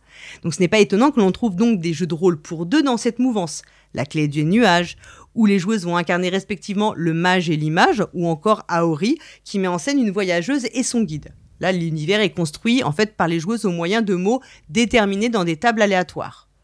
Alors toutefois, dans ces jeux, il y a quand même une joueuse qui endosse généralement le rôle de modératrice, de facilitatrice ou encore de guide. Elle va jouer au même titre que les autres, mais elle a pour mission quand même de s'assurer le bon déroulement du jeu, de simplifier l'accès et puis de gérer certains aspects particuliers. Par exemple, la modératrice dans Alice is Missing aura un travail certes léger de préparation, euh, mais il y a aussi euh, le cas dans beaucoup d'autres jeux de ce type. Euh, un autre point clé du Bob, c'est l'accent qui est mis sur la sécurité émotionnelle des joueuses, qui doit toujours être assurée, parce que c'est la bienveillance qui est au cœur du dispositif. Ces jeux recèlent de conseils et de recommandations à cet effet. Prendre son temps, faire des pauses, ne pas hésiter à poser des questions. Et dans la phase préparatoire, on a une étape où on va déterminer les voiles et les filtres, euh, c'est-à-dire qu'on va dire expressément les sujets que l'on ne veut pas aborder, ceux qui peuvent être juste mentionnés sans que le groupe ne s'y attarde. Et puis on a souvent le système de la X-card hein, qui est euh, toujours mis en place. Donc pour mémoire, la X-card c'est un moyen d'en fait de, sans avoir besoin de se justifier, de dire que l'on veut retirer un élément du jeu. Ça a été inventé, si on peut dire, en 2013 par John St- Stavropoulos. Donc il y a certaines personnes qui râlent sur cet aspect en considérant que, ce- en considérant que ces jeux prennent trop de pincettes. hein. Pourtant, la sécurité émotionnelle, elle est d'autant plus importante dans les Bob parce que c'est des jeux qui proposent d'aborder des thèmes euh, et problématiques qui sont souvent plus intimes que certains jeux de rôle traditionnels. Euh, voilà, par exemple, je parlais du sujet du deuil, qui est au centre euh, de ce souvenir de novembre. Euh, bah là, et forcément, on ne sait jamais sur quel ressort, sur quel levier ça peut, on peut appuyer avec les joueuses que l'on a autour de la table. Et puis aussi parce que ce sont des jeux qui font peut-être plus appel à nos émotions personnelles, et on peut donc être tenté de puiser dans notre propre histoire pour alimenter la narration. Donc c'est un jeu de rôle qui se caractérise par une démarche plus narrative que certains jeux traditionnels. Le, service est aussi au service de le jeu est au service de l'imaginaire des joueuses et de la construction commune. Le dé, euh, qui est utilisé souvent comme outil de réussite ou d'échec des actions, avec ce que ça comporte d'aléas, eh ben, il est exclu au profit d'un système dans lequel c'est les joueuses qui décident d'échouer librement ou bien de réussir. En fait, il n'y a aucun événement imprévu qui est exogène qui ne peut venir casser la narration. Euh, certains disent que le Bob est donc plus adapté à des débutantes parce que c'est un jeu moins mécanique, moins punitif et qui ne nécessite pas des heures de préparation. Mais bien sûr, ça implique également un investissement personnel très fort et intense. Il enthousiasmera certaines, en rebutera d'autres. Tout dépend de ce que vous attendez d'une expérience de jeu de rôle. Attente qui peut varier d'une partie à l'autre, d'un jour à l'autre. Et définir ses attentes avant de commencer à jouer au jeu de rôle, ça s'inscrit vraiment dans l'idée de contrat que l'on passe entre les différentes joueuses autour de la table. Et moi, en tant que joueuse, je ne peux que vous conseiller de tenter l'aventure au moins une fois. Merci beaucoup, Paul pour cette chronique qui donne envie d'aller explorer d'autres trucs euh, ou d'essayer du jeu de rôle, de prendre plus de temps pour en faire, etc. C'est, euh, je, donne la parole ensuite à un peu tout le monde autour de la table. Il y a un truc qui me, qui vient à la fin de ta chronique qui dit, euh, ça a l'air d'être plus accessible moi, quand même, j'ai l'impression que ça demande un peu d'expérience, non euh? Enfin, je, moi, je me, je fais pas beaucoup de jeux de rôle. Je vais m'y remettre dans pas longtemps. J'ai besoin d'un cadre absolument pour, euh, pour y jouer, quoi. Sinon, je suis perdu, je crois. Et eh ben, c'est vraiment très variable. En fait, je pense que c'est très accessible parce qu'effectivement, tu as peu de mécanique. Donc, hmm. tu ne seras jamais stressé par le fait de savoir qui a l'initiative, euh, ce genre de choses qui sont très techniques.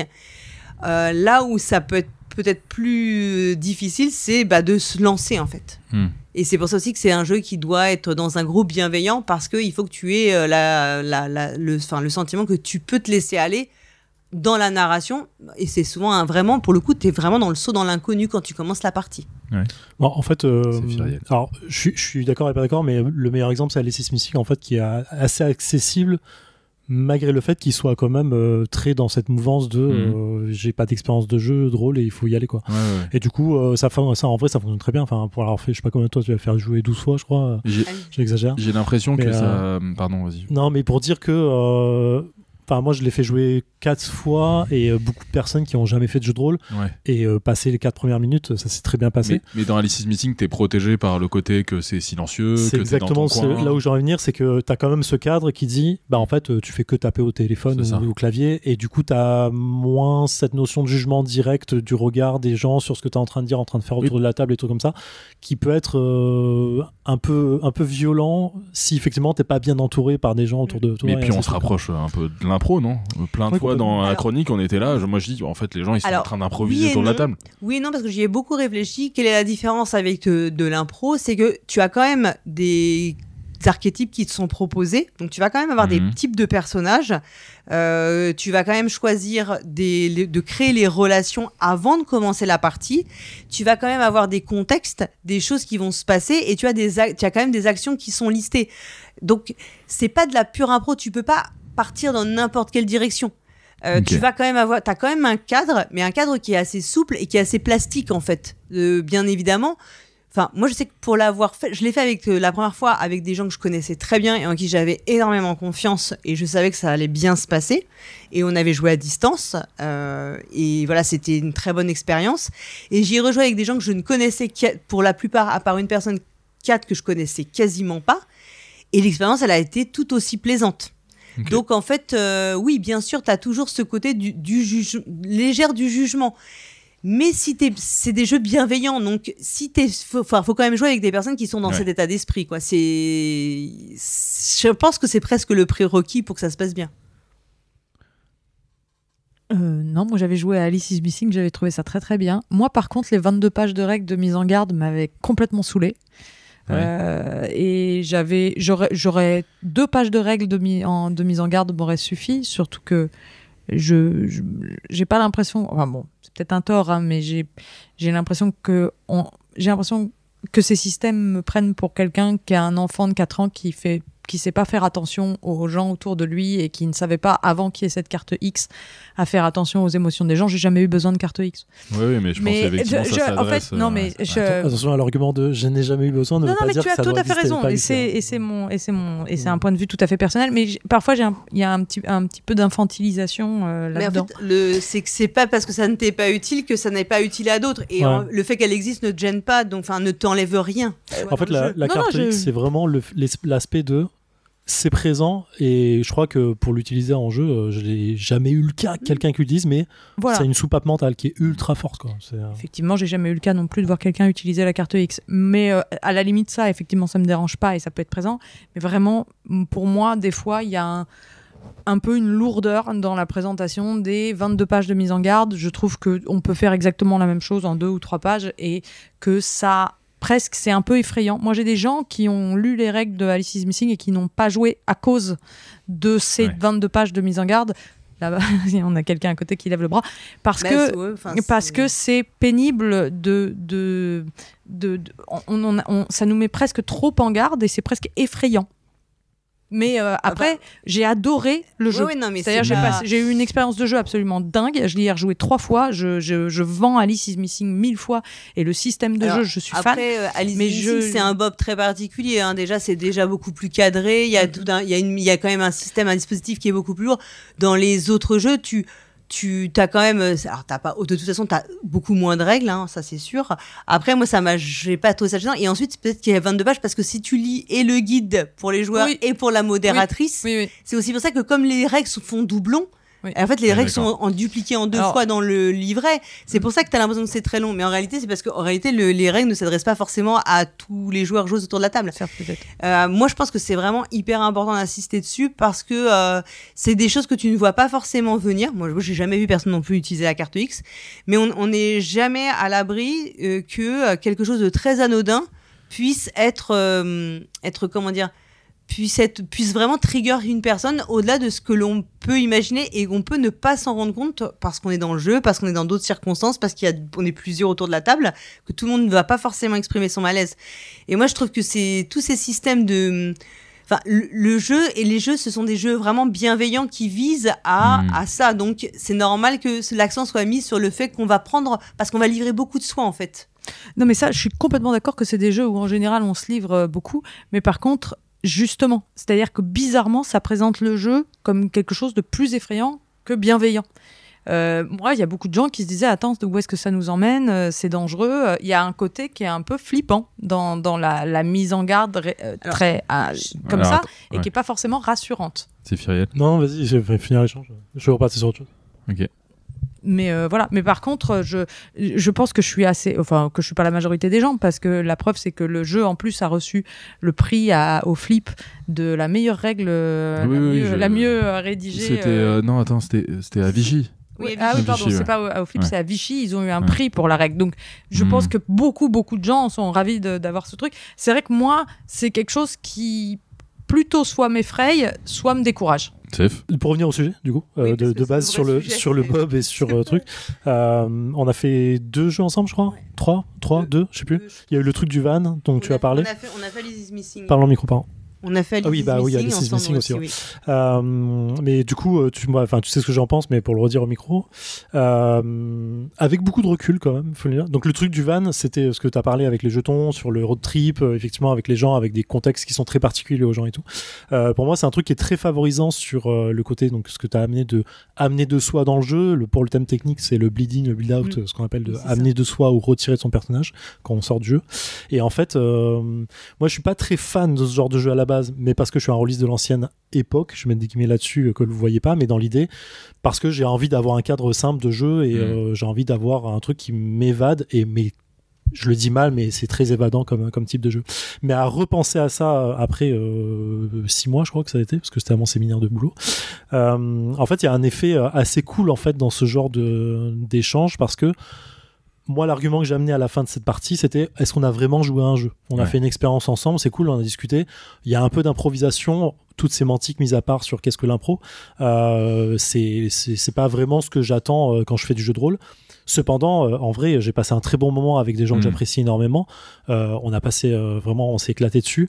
Moi, je suis rentré dans une phase de jeu pendant la partie qui n'était pas forcément celle des joueurs et des joueuses autour de la table. C'est-à-dire, moi, je suis resté très cadré de il faut que je dise ça pour amener ça à la fin de l'histoire pour que ça me fasse gagner un jeton et que je puisse réussir mon objectif. Et du coup, je suis rentré dans un système de jeu pur qui n'est pas forcément proposé par le jeu à la base. Mais du coup, à y repenser maintenant en écoutant ta chronique, en fait, euh, tout ce que je retire, c'est que j'ai passé un super moment, que j'ai passé, euh, c'était vraiment cool. Et demain, on me le reproposerait. Il y a trois mois, je te dirais ouais, non. Et en vrai, euh, je me dirais ouais, en vrai, c'est une bonne soirée que j'ai passée avec des gens à discuter et à, et à amener des choses intéressantes qui sont euh, socialement cool, qui sont émotionnellement euh, fortes ou pas. Enfin, on a eu des moments euh, très cool avec des personnes qui se sont livrées. Et du coup, c'est ce que tu peux rechercher dans ce genre de jeu. Euh, un truc Mm. un peu plus, euh, un peu plus personnel, émotionnel, fort. Et euh, c'est très cool en fait. Et, et ça empêche pas, attention, de le ressentir sur d'autres types de jeux. hein. J'ai eu des parties de Mhm. Cthulhu où émotion- émotionnellement, à la fin de la partie, j'étais détruit parce que tu as des choix à faire qui sont durs. Mais c'est ça que tu essayes de, de craquer un peu plus, que tu vas plus avoir sur ce genre de jeu que tu n'auras sur du Cthulhu, du D&D ou du Shadowrun, pour citer que quoi. Voilà. Non, effectivement, c'est des jeux qui procurent. Enfin, moi, j'ai jamais joué à un jeu autre qu'Alice is Missing, donc ça donne envie parce que euh, de toute façon, c'est, on sent que ça doit procurer des, des sensations assez uniques. Euh, en tout cas, Alice is Missing procurait quelque chose de franchement unique. Et d'ailleurs, si vous avez jamais joué à ça, Ouais, moi pas encore. ouais.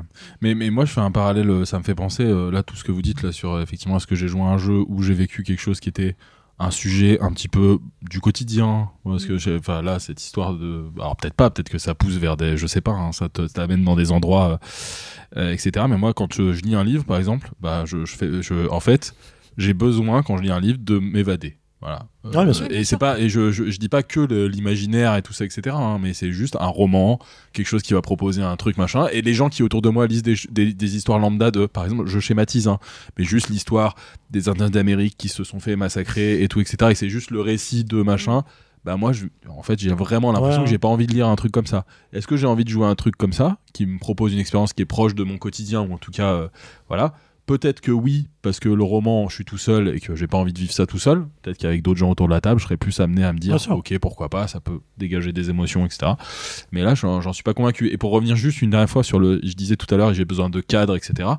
Alors, au contraire, je, vraiment, je refuse en bloc tous les jeux qui sont euh, avec des tableaux dans tous les sens, euh, des jets de dés, des, des, des trucs qu'il faut calculer. La Quest, voyage. mon gars, RuneQuest. même les jeux, tu vois, la Donjons et Dragons, où je me suis renseigné, là, je reprends le jeu de rôle la semaine prochaine.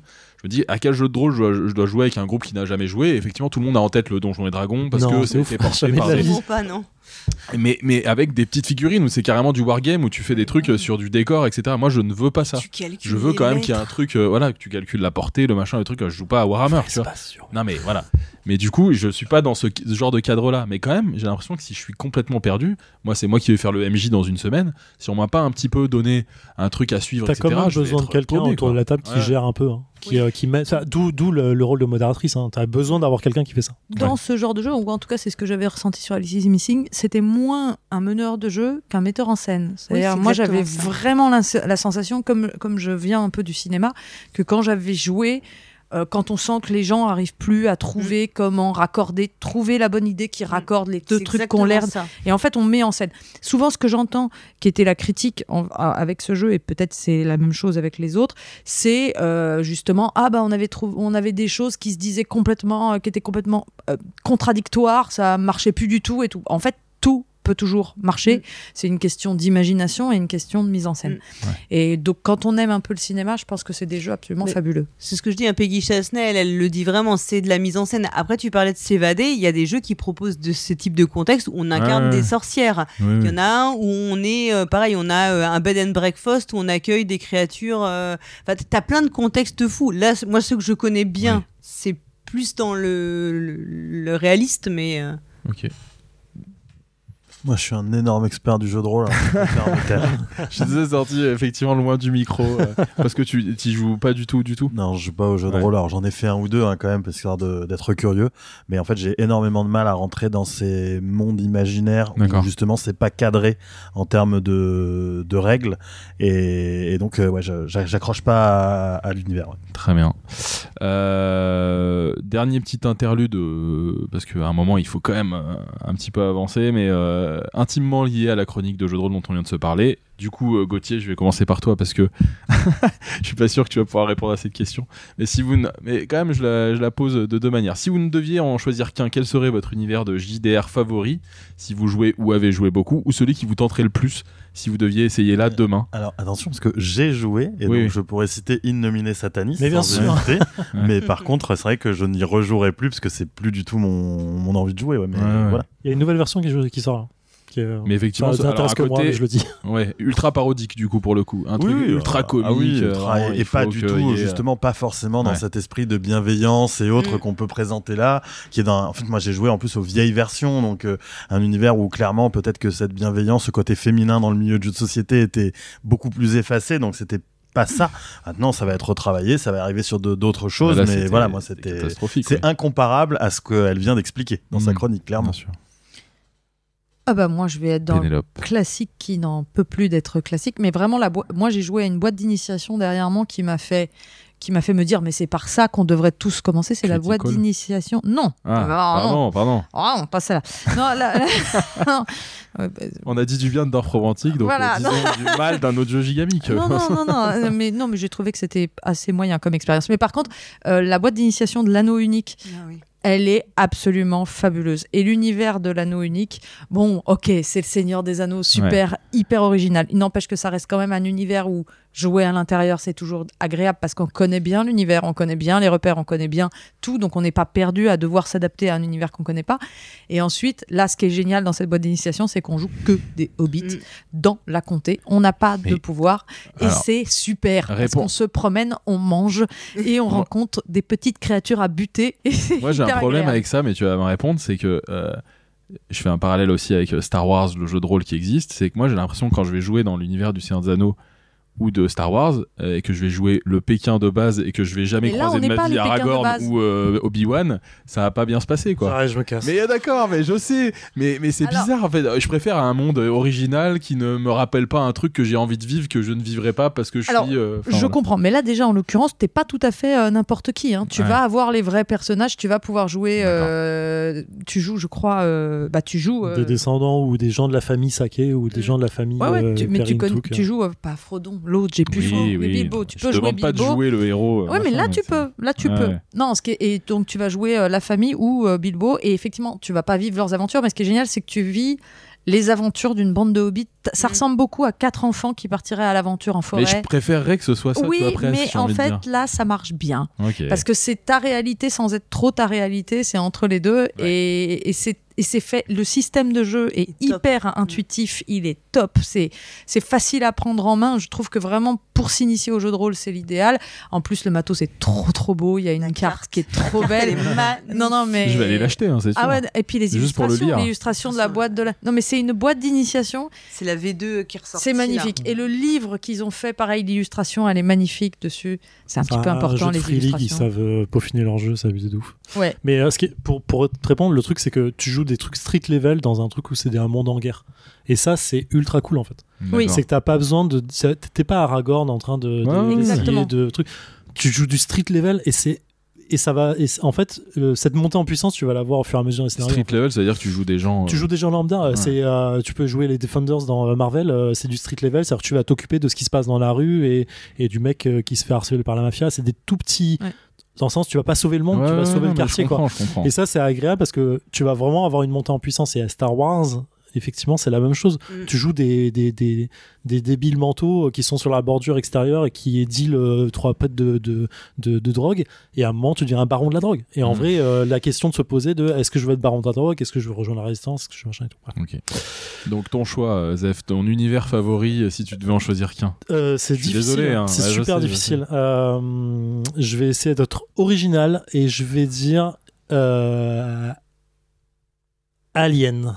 Ok. je m'attendais Ça a pas à été ça. super original, J'ai fait, suis dit- j'ai fait Ouais, toute moi, ma ludothèque. un truc que je connais pas. non, non, j'ai super, j'ai fait toute ma ludothèque au-dessus de moi. C'était vraiment difficile. Je me suis arrêté là-dessus Euh, parce que euh, parce que le système de jeu qu'ils ont mis en place est incroyable. Dans le sens, euh, tu peux jouer en cinématographique, en mode tout le monde va crever à la fin, comment ça va se passer, c'est à vous de décider. Et tu peux jouer en campagne, vraiment faire un truc où les mecs ont vraiment peur d'aller dans chaque putain de couloir, quoi. Et, et du coup, ce système, il est assez cool. Et t'as un système aussi de, de folie, je mets des gros guillemets dessus, où les mecs peuvent péter un câble très facilement que tu peux gérer ou pas. C'est-à-dire tu peux leur laisser le truc du non, il se passe rien, c'est une soupape de sécurité. Et tu, quand t'as envie que le truc parte en couille parce que t'as besoin que ça parte, tu claques des doigts, c'est là quoi. Et, euh, et c'est trop bien, c'est trop bien. Et vraiment, le bouquin est incroyablement beau, l'univers est incroyablement développé pour ce qui est fait autour de ça. Bon, ils reprennent euh, Covenant et Prometheus, on n'y peut rien, tout le monde a des défauts, mais bon, dans l'idée, euh, il est vraiment nul ça. C'est bien, Pardon. C'est bien dans celui-là. euh, je crois que j'y ai joué. C'est dans celui-là qu'il y a un traître. Oui. Pas euh, nécessairement des Pas traîtres, toujours, mais chacun a le son chariot agenda. des dieux que t'as, celui que vous aviez fait en actual play, oui, Ouais, c'est ça. En fait, Ça chacun a son agenda, c'est-à-dire chacun a son, sa mission Oui, oui, perso. ça, ça, et pas ce, ce télescope avec les gens quoi mais ça veut pas dire que t'es méchant ça veut dire que bah moi mon but c'est d'avoir de la thune et je m'en fous que toi tu veuilles euh, sauver ta fille en fait moi je veux juste de la thune et donc du coup essayer de croiser ça c'est assez intéressant en fait L'expérience, tu la gagnes en principe en remplissant ton objectif, en, ton- en faisant ton agenda. Ouais, en fait, c'est- euh, pas tant l'ex- pour le problème de l'expérience de jeu à mon sens que pour donner une direction au Mm. personnage parce que le plus dur dans ce genre de dans le jeu de rôle en général c'est de qu'est-ce que je fais là quoi? Enfin Mm. euh, pourquoi je vais aller combattre le culte euh, euh, en Afghanistan de Cthulhu alors qu'en vrai bah je m'en fous de sauver le monde moi je veux juste aller acheter mon, mon sandwich et je manger ce midi quoi Ouais, C'est un peu dur cet, cet aspect-là, quoi. Tu vois, t'en as pas en, en Afghanistan, mais c'était le truc. Mais effectivement, c'est euh, c'est ça. Quoi. Voilà. Gara. Euh, bah, je pense que, euh, toute honnêteté, hein, je sais pas. Alors là, moi, je vais pas faire original, c'est l'appel de Cthulhu que je préfère parce que j'adore euh, l'univers, l'ambiance, ce qu'on y fait. Euh, voilà. Et le système de jeu, je le trouve euh, très, à peu près, plutôt facile à Il y a prendre tellement, il y a eu 12 systèmes, non? Non, c'est toujours Il y le en a la Ah bon? V7 là. Ah ouais, mais moi on m'a parlé de Fate Cthulhu, on m'a parlé de Ah non, non, non, Cthulhu parce Hack, que- on m'a parlé Non, de non, le, Cthulhu alors machin. t'as le système de Peter euh, Sanderson qui est le, le créateur de base Ah de l'appel oui. de Cthulhu, qui est le système décent Oui. euh, classique avec ses compétences. Oui, oui, oui. Et t'as en- comme, comme Cthulhu est, euh, est une licence euh, ouverte dans le sens euh, c'est livre de droit maintenant. Ouais. Tout le monde, euh, pon- tout le monde pond son univers dans l'univers. Oui, effectivement. Mais voilà, Bon. non, moi je parle de l'appel de Cthulhu. Ouais, Voilà. bon, Cthulhu, effectivement, euh, moi c'est un des. C'est euh, les, les vieilles expériences de jeu de rôle avec euh, mon euh, maître du jeu fétiche de l'époque qui était trop fort, effectivement, des, des grands souvenirs. Et du coup, mon choix, ce sera en souvenir de cette grande époque aussi. Et c'est un jeu de rôle qui, je ne sais pas si vous connaissez, et je serais curieux de savoir si vous l'avez essayé, mais c'est un jeu qui s'appelle Rétro Futur. Mais bien sûr Et donc, Putain, C'est fou. ouais, dans Rétro Futur, on joue la version du futur que les gens dans les années 50 avaient imaginé que ça serait le futur, mais on est dans les années 50. C'est un petit peu. euh, C'est-à-dire, on joue dans les années 50 le futur que les gens dans les Ouais, années d'accord. 50 avaient imaginé. C'est Fallout. Fallout, c'est du rétro futur. Voilà. Et donc les étrangers qui sont des, des extraterrestres sont peut-être par, soit parmi nous, soit ils sont passés, ils nous ont donné de la technologie, etc. Bref, tout ça. Mais on joue des. En fait, le- le- ce que je trouve fabuleux dans ce jeu-là, qui est un petit peu en résonance euh, avec plein de choses qui se passent aujourd'hui, c'est que tu joues des, des gens qui. Donc, le monde est un monde dégueulasse avec des, des, des- des villes. C'est Brésil, quoi, en gros. Ouais, c'est des villes euh, qui sont euh, tentaculaires, des gens qui ils sont agents au travail, qui font que travailler, etc.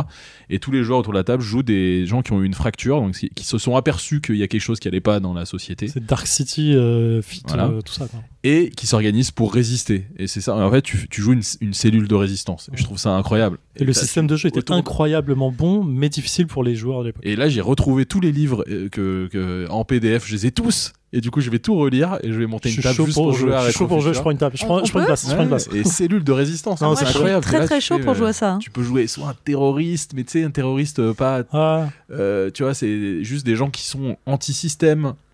Ils appellent ça En fait, le terrorisme. T'as les égarés qui sont complètement perdus et qui veulent se raccrocher à la société, qui peuvent pas, soit psychologiquement, soit physiquement, soit monétairement.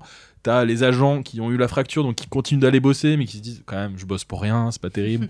et tout le monde s'organise pour. euh, et tu fais ta vraie cellule de résistance avec des noms de code, euh, des manières de, de communiquer pour passer un peu, pour pas te faire avoir par, le, par la société, le système, etc. Et c'est. ouais, c'était assez fou. tu avais un système de, de, de bonification de ton jet de dés suivant euh, ton argumentation de ton action. C'est-à-dire, euh, si je veux escalader un mur, je dis bah je monte sur le mur, t'avais zéro bonus. Mais si tu dis, euh, c'est un peu à la GURPS, en mode euh, si je, bah je vais chercher une chaise, je la colle contre le mur, ah c'est pas assez haut, du coup je vais mettre un truc dessus, je vais monter de façon à Mm. essayer de m'accaler. Puis là, je vois qu'il y a une aspiration sur le mur, je vais essayer de grimper. Bah ok, t'as plus 3, 4, plus 5, plus 6 à ton jet de dés. Hein, c'est Ouais, si tu décris, on va dire. Ouais, tu ça fais forçait la description autour du jeu, de table du on va pouvoir euh, aller euh, directement euh, vers la dernière chronique de ce soir et c'est Zéphiriel qui va fermer le bal avec un billet d'humeur sur Kickstarter. Ça rime. Bien sûr. Alors, chronique euh, qui s'appelle Finance-moi le plateau. Euh, Sous-entendu. Je vais commencer, euh, mesdames et messieurs des jurés, autour de la table. Un- par un disclaimer, je vais vous parler de KS euh, pour tous les financements participatifs qui existent par le monde. Parce qu'en soyons honnêtes, c'est un peu comme le sopalin aujourd'hui. C'est un abus de langage. Mais je vous avoue que dire FP pour financement participatif, ça me fait un peu penser à FDP. Et du coup, ça me fait penser à des frais de port. Et j'ai pas envie d'envoyer de lettres, donc c'est un peu chelou, quoi. Donc, euh, les frais de port sera une autre chronique après celle des joueuses cancer autour de la table que je vous ai promis un jour. Donc, je vais commencer cette chronique par une série de questions qui ne sont pas rhétoriques. Donc, vous avez le droit d'y répondre autour de la table. Rapidement, on va pas y passer deux heures. Ouais. Euh, et même vous qui nous, nous écoutez, vous avez le droit d'y répondre, mais comme je vous entendrai pas, bah, j'aurai pas la réponse. Et puis, si vous êtes dans le métro, ça va sembler bizarre pour vous, donc euh, allez-y quoi. donc. euh, de quand, et c'est peut-être dur pour vous en vrai, j'aurais peut-être dû envoyer des questions avant, je me dis, de quand date votre première participation à un KS Moi j'ai cherché, mais. Euh, moi, je viens de trouver. Vas-y. Jamais. Jamais? Oh, Ah nice. bah Ouais, voilà. ça doit être il y a 4-5 ans. 4-5 ans? Environ Aucune idée. Aucune idée Moi j'ai fouillé parce que coup Ouais, j'avais ouais, ta ouais. chronique donc euh, 2018. 2018, Exactement, ok. cinq Moi j'ai commencé en 2014. Mm. Euh, est-ce que vous l'avez. Alors du coup, vous savez pas, mais est-ce que vous avez reçu votre premier KS que vous avez Oui. euh, financé Oui, Oui. oui, oui. Oui. Oui. Parce que je sais le seul que je n'ai pas reçu Ah, à ce jour. Euh, moi je l'ai toujours pas reçu. Euh, Ah ouais.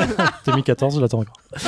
C'est- pas un scam, mais euh, il y, a- y y encore des échanges hein, sur le sujet. Ça, ça, ça- je je l'ai pas dans la chronique, je vous raconterai peut-être en bonus, je sais pas. Euh, troisième question, il y en a que 5, vous inquiétez pas. Euh, la plus grande durée d'attente pour un KS reçu? Attention. Environ Pas si longtemps, moi j'ai KS des, des gros trucs faits par des grosses sociétés qui avaient les moyens et tout. Donc euh, non, je crois Bon, que. Attends, je t'en parlais de ça, mon gars. euh, un an et demi, je sais pas. Un an et demi Oui, je crois un an et demi. moi Un an et demi Aucune idée. Aucune idée aussi. Ok, 3 ans pour un jeu de société, 4 ans pour euh, autre chose. Je vais y revenir, c'est mes deux exemples du jeu. Euh, et combien de KS avez-vous financé en tout depuis le début, en moyenne, en environ à la louche? Pas, pas tant que ça. Plus de moi. 10 Non. Moins de 10 Oh non, moins de Moins de 10. 10 Moins de 10. Moins de 10 Bien sûr, plus que 10. 15 20 30 je dirais au moins 20. Au moins 20. Je suis à 42. 42. Et toi, zéro. T'es à Euh, moi, je suis- 42. Ouais, à j'ai pris tous les gaming on the pop, mes couilles, mes couilles là, un truc, euh. Est-ce que tu comptes aussi les financements T'as rôle tes couilles Ouais, Oui, ouais, oui, ouais. oui. Ah oui, tout, d'accord. Ah oui.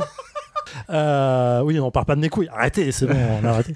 Euh, donc, est-ce que vous avez KS un projet cette année? Euh, oui. Dead Cells. Un seul? Ouais.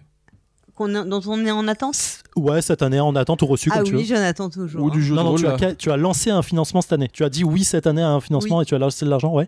Et toi aussi Mais non. Non mais non, j'ai déjà Ok. Mais j'ai trop pas de- assez d'argent.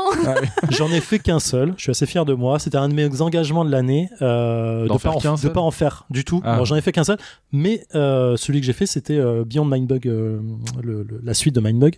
Je regarde Gauthier parce que Yellow quoi, mais Oui, euh, bah, je, je le ferai pas par Yellow du Oui, coup parce, que je le ferai Philippe- directement enfin, avec. euh, je jouais à. Mindbug euh, grâce à Gauthier de Philibert à l'époque. Mais du coup, euh, le premier étant quand Mindbug a été reçu en temps et en heure, a été qualitatif, je me dis ok bon, j'ai pas eu de problème là-dessus quoi.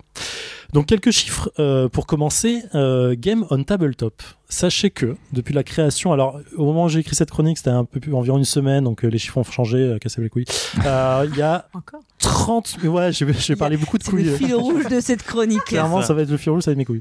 Euh, 30 millions, 30 millions 836 000 euros récoltés depuis la création. J'ai pas mis la date, c'est dommage. Euh, pour 579 projets financés, mais ils précisent pas sur leur site de combien n'ont pas été financés. Donc euh, sur ça, euh, on peut se poser question. Et 119 000 pige- euh, souscripteurs, euh, dont je fais partie parce que j'ai bi- ba- baqué là-dessus.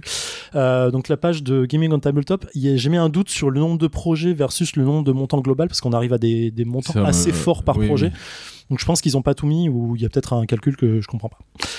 Ulule, fondé en 2010, on monte un peu d'un cran. Euh, je rappelle, on est passé à 30 millions, on est à 285 millions.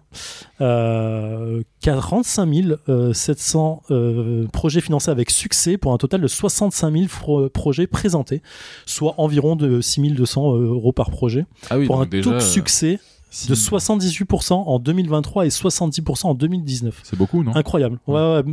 Après, il y a un, rapport, vous allez voir avec Kickstarter, mais il y a un rapport de nombre de projets évidemment qui, est- qui décroît le, le taux de succès qui est logique. Euh, on a 5 263 000 contributeurs pour 53 euros environ par personne et par contribution. Là, par jeu, je mets des guillemets là-dessus, c'est jeux de société en moyenne et jeux vidéo parce qu'on peut pas les, Ah oui. dans leur, euh, dans leur truc, on peut pas les scinder. Donc, on a collecté, on était à 285 000 millions d'euros collectés, on est à 19 millions uniquement pour les jeux, pour un taux de succès de 65%, ce qui est plutôt pas mal. Euh, ils mettent le pourcentage reversé de 96%, donc ça veut dire que euh, prennent environ 4% par projet. C'est-à-dire que 18 millions ont été, 700 ont été euh, reversés et pour 1328 projets réussis, ce qui est plutôt pas mal. Dans les tops Ulule, on ne trouve aucun jeu de société. Euh, on a Epsilon, qui est euh, le magazine euh, qui a été euh, relancé par les anciens de Civique. Oui, Ils ont été rachetés par l'autre boîte de merde là qui faisait de la merde. Donc 46 000 euros uniquement, mais ils ont euh, pour 1500 demandés, donc ils ont un écart de, de ma boule et il y a eu un nombre de contributeurs Ça, c'est un énorme. des top 46 000 C'est un des tops, mais c'est un nombre de contributions. Parce qu'en fait, comme le, il y a le, le, par- la- le, plaf- le palier de contribution était très bas, ils ont énormément de contributions. Euh, Noob, jeux vidéo. Donc Noob, c'est un truc de YouTube ou de je sais pas trop quoi là, mais bref, c'est un truc de, de, de, de, vidéo, je crois. je vais Bah, pas c'est- regarder, je m'en fous. C'est un projet dont tu parles là? C'est un, ouais, c'est le, le, le top Ulule. Bah, Un Noob, deuxième c'était top. dans, dans ma tête, c'était une série qui était sur YouTube. Oui, sur c'est ça, c'est exactement ça. Voilà. que j'avais regardé. Et donc, ils ont fait un jeu vidéo noob pour, qui a eu 1 246 000 euros Ah. sur 90 cas demandés. Notez la part, euh, parce que c'est un argument plus tard, euh, la part entre ce qu'on demande et versus ce qu'on a reçu. hein. Il y, a, il y a un gap, hein, quand même. 90 000 euros demandés, 1 On sait 246 pourquoi les hein, trucs sont tout bas. on- Ouais, on sait pourquoi, ouais, justement. Ouais, on Et sait. le top du top, c'est euh, l'Uni. Ah bah oui, non mais ma fille en a une et Bah, dans la boîte à histoire. L'histoire du bateau la histoire, incroyable. fabrique à histoire. En fait, c'est juste meilleur, que. meilleur investissement. bien sûr. Voilà, non. 12 000 demandes, euh, 12 000 préventes, parce que c'était des préventes, c'est précisé, pour Évidemment. 800 demandés. Incroyable, génial. explosion, tout ça, machin, Trop bien. marketing, incroyable. C'est qu'il faut recommander à Noël. Kickstarter, allez, faisons. euh, putain, Ah, attends, on il y a était donc à 280 millions sur Ouais, il y a beaucoup de chiffres sur là, j'aurais dû, les mettre en, en- en lettres. Euh, guess autour de la Non, table. bah, moi j'ai combien vu, j'ai vu combien moi. euh, Moi je sais de du coup. total Kickstarter Oh, bah, on peut pas imaginer. Je... Si on peut, regarde, je l'ai sur le truc. Oh, Dis un chiffre au hasard. Il y avait 12, non, c'est pas ça. 280 Il y a millions des sur milliards. Ulule. Il y a- C'est des Ah est milliards là. milliard, je pense. Exact. 7 milliards 713 millions 677 069 dollars récoltés. Bon, fois 0,94 en ce moment. Un peu d'argent quoi. Un petit peu. 22 millions de contributeurs, hein, 665, euh, dont 7 Ouais. millions 810 qui ont soutenu plus d'un projet. 7 millions qui ont soutenu plus d'un projet. Ouais. Donc je suis un de ces connards. Oui. Euh, Moi aussi, 249 Moi aussi. 1000, euh, on va dire 250 000 projets intégralement financés sur 611 000 projets Ah. lancés, donc 41% de taux de réussite. Il y a un effet d'échelle, hein, on peut pas euh, Mm. forcément. Il y a plus de, de gens qui lancent de- des trucs Ouais. nuls, donc euh, forcément ça va. et euh, je dis que c'est un billet d'humeur, hein, je suis à charge. Euh, et par la partie jeu, il y a que 82 000 euh, projets, dont 2 milliards 33, on est tranquille. Ah oui, quand Euh, même. pour- ouais, quand même. Bon, on part quand même de 7 milliards, hein, c'est pas mal. Euh, Ah non, mais attends, ça veut dire que le jeu de société, c'est- un le jeu. tiers de Kickstarter. Le jeu. En fait, Le le, jeu. jeu. le jeu de société est un des Jeu. médias les plus rentables. Jeu vidéo, Non, jeu de société, Même, hein. en mettant, Même, même en séparant, Ah ouais, alors ça reste un des médias les viens, présents sur Kickstarter. J'y viens, j'y viens, j'y viens. ok. Ah, Spoilez pas. spoilez pas. Euh, donc, pour, mais là, je- j'insiste sur le côté jeux vidéo parce qu'il y a énormément de jeux vidéo indés qui se lancent aussi sur Kickstarter et qui, qui ont besoin de gros Ah, je financements croyais aussi. que c'était euh, sur Steam en early access et tout ça, non? Ça c'est. Alors, ils vont sur Kickstarter et ensuite ils vont sur Steam. Ah. Euh, pour 39 000 projets financés, dont 334 ont dépassé le million d'euros. Donc, euh, Ah oui, plutôt pas mal. On est bien, Ouais. on est bien. Donc, top 3 des jeux de société On les connaît. uniquement On les tente, sur on. Kickstarter. Vas-y, vas-y, vas-y, tente-les. Vas-y, top 3. Alors je pense qu'il y a Exploding Kittens. Troisième, effectivement, 8 782 000 dollars hein, pour 219 000 contributeurs à 40 euros de moyenne par contribution. Je tente Frosthaven. Frosthaven, c'est le premier, effectivement, 12 969 000 pour 83 000 contributeurs à environ 155 dollars par contributeur. Je suis là. Euh, c'est le quatrième ever de tout Kickstarter euh, Ah oui, confondu. 12 Quand tu millions. prends tout. euh, Ouais. Alors, Le je vais, je vais y revenir après. Et le deuxième, euh, Trop dur. Kingdom Death Ah, mais oui, Monster, Monster, ouais. 1.5, Oh là là. 12 393 000 pour 19 264 contributeurs à Alors, 643 dollars par contribution ah, en moyenne. bots, en fait. C'est un ovni ce jeu, des engagements qui commençaient à 200 dollars, qui Mais finissaient à possible. 2000 dollars et sont tous partis. 2000 dollars, tout est parti. Mais c'est c'est une licence. Je sais pas ce que c'est, je peux pas que regarder, je m'en fous. C'est Euh, beaucoup d'argent. c'est- alors, Ah, avez- je, je, je mets, euh, je mets des petits. euh, c'est un jeu de figurines C'est un euh, un, peu figu- ouais, C'est une sorte de. plastique, plastique, un peu figurines. bac à sable, c'est censé être un jeu un peu bac à sable, Ouais. euh, un peu un mélange entre. Enfin, tu- moi j'ai fait une partie, j'ai passé mon temps à me battre contre un lion. J'ai fait que En vrai, j'ai regardé et ça m'a donné très envie. Le marketing est très bon hein, là-dessus. hein. Euh, ouais. J'ai l'impression que t'es un peu une victime facile. Oh, de ouf. Euh, moi, je, suis un, je suis un pigeon. Combien de, star- de display Lorcana j'ai acheté là. Il y avait que des- il y avait que des figurines de nénettes très, très peu vêtues. Ah, bah, bien sûr, bien sûr. Donc, alors, je vais reprendre. C'est bon. Oui, oui, pardon. Euh, je- j'ai mis un doute sur le top 3 euh, Kickstarter machin et tout parce que suivant les sources que j'ai regardées c'était pas du tout les mêmes tops hein, donc euh, pff, je suis un peu en Ah mode oui. euh, ok suivant si je regarde le wiki français euh, des sites euh, différents divers et variés ou le wiki anglais j'ai des tops qui se ressemblent pas donc c'est un peu chelou quoi. Je veux bien que le euro dollar soit là mais quand même. Donc je présente mes excuses déjà parce que je vais faire une chronique euh, dans une chronique un truc que je n'aime pas. Je vais être biaisé avec un i avant le a je précise pour ceux qui l'ont mal entendu au fond de la salle Il y a vraiment un fil rouge. euh, ça signifie que pour moi, être biaisé, ça veut dire quoi? Ça veut dire que je vais être limité par mon expérience vécue uniquement et celle qu'on me raconte autour de moi. Ça veut dire que je vais être limité par ma perception. Ça veut donc pas dire que j'ai raison, mais ça veut dire que mes arguments sont limités parce que je sais euh, moi-même. quoi. Donc même si je connais 1000 personnes qui m'ont raconté des trucs, on est environ 66 millions en France. Ça représente pas trop les choses. Euh, mais ça veut pas dire que je suis complément tort non plus, parce que ma réalité est quand même vraie, hein, on va le dire.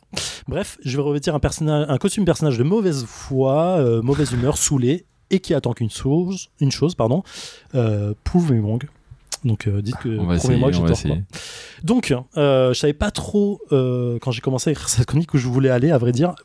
Euh, fun fact que j'ai pas mis là-dedans, j'avais écrit un papier pour euh, Greux Games Magazine il y a genre 3 ou 4 ans qui était sur ça. Je l'ai relu. Déjà, je me suis dit, wow, le nulos qui a écrit ça. Et ensuite, j'ai pas repris un seul truc que j'ai mis dedans. C'est plutôt cool. Euh, donc, euh, ça fait un moment que le principe du Kickstarter me saoule, le KS me saoule, et que j'en entends vraiment euh, régulièrement parler autour de moi. Les gens qui me disent oh, T'as vu ce KS C'est incroyable, c'est fou, putain, il a explosé. J'ai hâte, j'ai pas encore reçu, mais franchement, ça va être trop bien quand je vais le recevoir et tout. Et une fois qu'ils le reçoivent, ils sont complètement déçus, en général, parce que le jeu est mal édité, il a pas eu assez de travail dessus, ce qui est le cas de beaucoup d'éditeurs aussi d'ailleurs. Euh, sans KS, il aurait pas fonctionné du tout, parce qu'aucun éditeur l'aurait voulu en vrai. Et euh, je l'ai pas reçu, bah, ça a encore du retard, etc. Et donc, euh, la semaine dernière, donc la semaine d'avant encore, hein, parce que non, on va pas revenir, en discutant, en pensant au choix d'une chronique possible, j'ai discuté avec une personne que je connais et on parle de KS et notamment de KS non reçu. Donc là, je raconte mes deux histoires de pire KS ever, euh, les deux étant Tentel Grail, baqué en Ouais. 2019, reçu en 2022. Ouais. Entre temps, le jeu est sorti en boutique, mais ça fait partie de l'histoire. Et euh, l'intégrale de Lovecraft, les, tous les bouquins que, de Menos Éditions qu'ils ont, euh, que j'ai baqué en 2018 et que j'ai reçu en Ok. 2022. Tout va bien. donc, premier exemple, euh, je back donc euh, en 2019. Le jeu est censé sortir la même année, c'est ce qu'il y a noté sur la page Kickstarter évidemment. Bon, évidemment, il y a du retard, hein, personne n'est malheureusement plus surpris, mais le truc, c'est que moi, j'ai pris la version avec les extensions. J'ai tout pris, tu vois. Et du coup, bah, euh, là, il y a deux erreurs. La première, c'est que je sais que je vais pas jouer à ces putains d'extensions. Je, je vais les mettre dans un coin de la table et je vais poser quelque chose dessus, quoi. Ce qui est exactement le cas. Je ferai une photo si vous voulez. Et ensuite, euh, bah, je savais pas, mais ça allait retarder l'envoi de mon colis parce que l'usine ou l'éditeur qui priorise les boîtes de base d'abord pour livrer les boutiques et les gens lambda derrière qui vont acheter parce que moi je les financé. Là, ça me fait pas rire en vrai. Euh, parce que effectivement, tout le monde a été livré avant moi. Genre, le monde entier a été livré avant moi.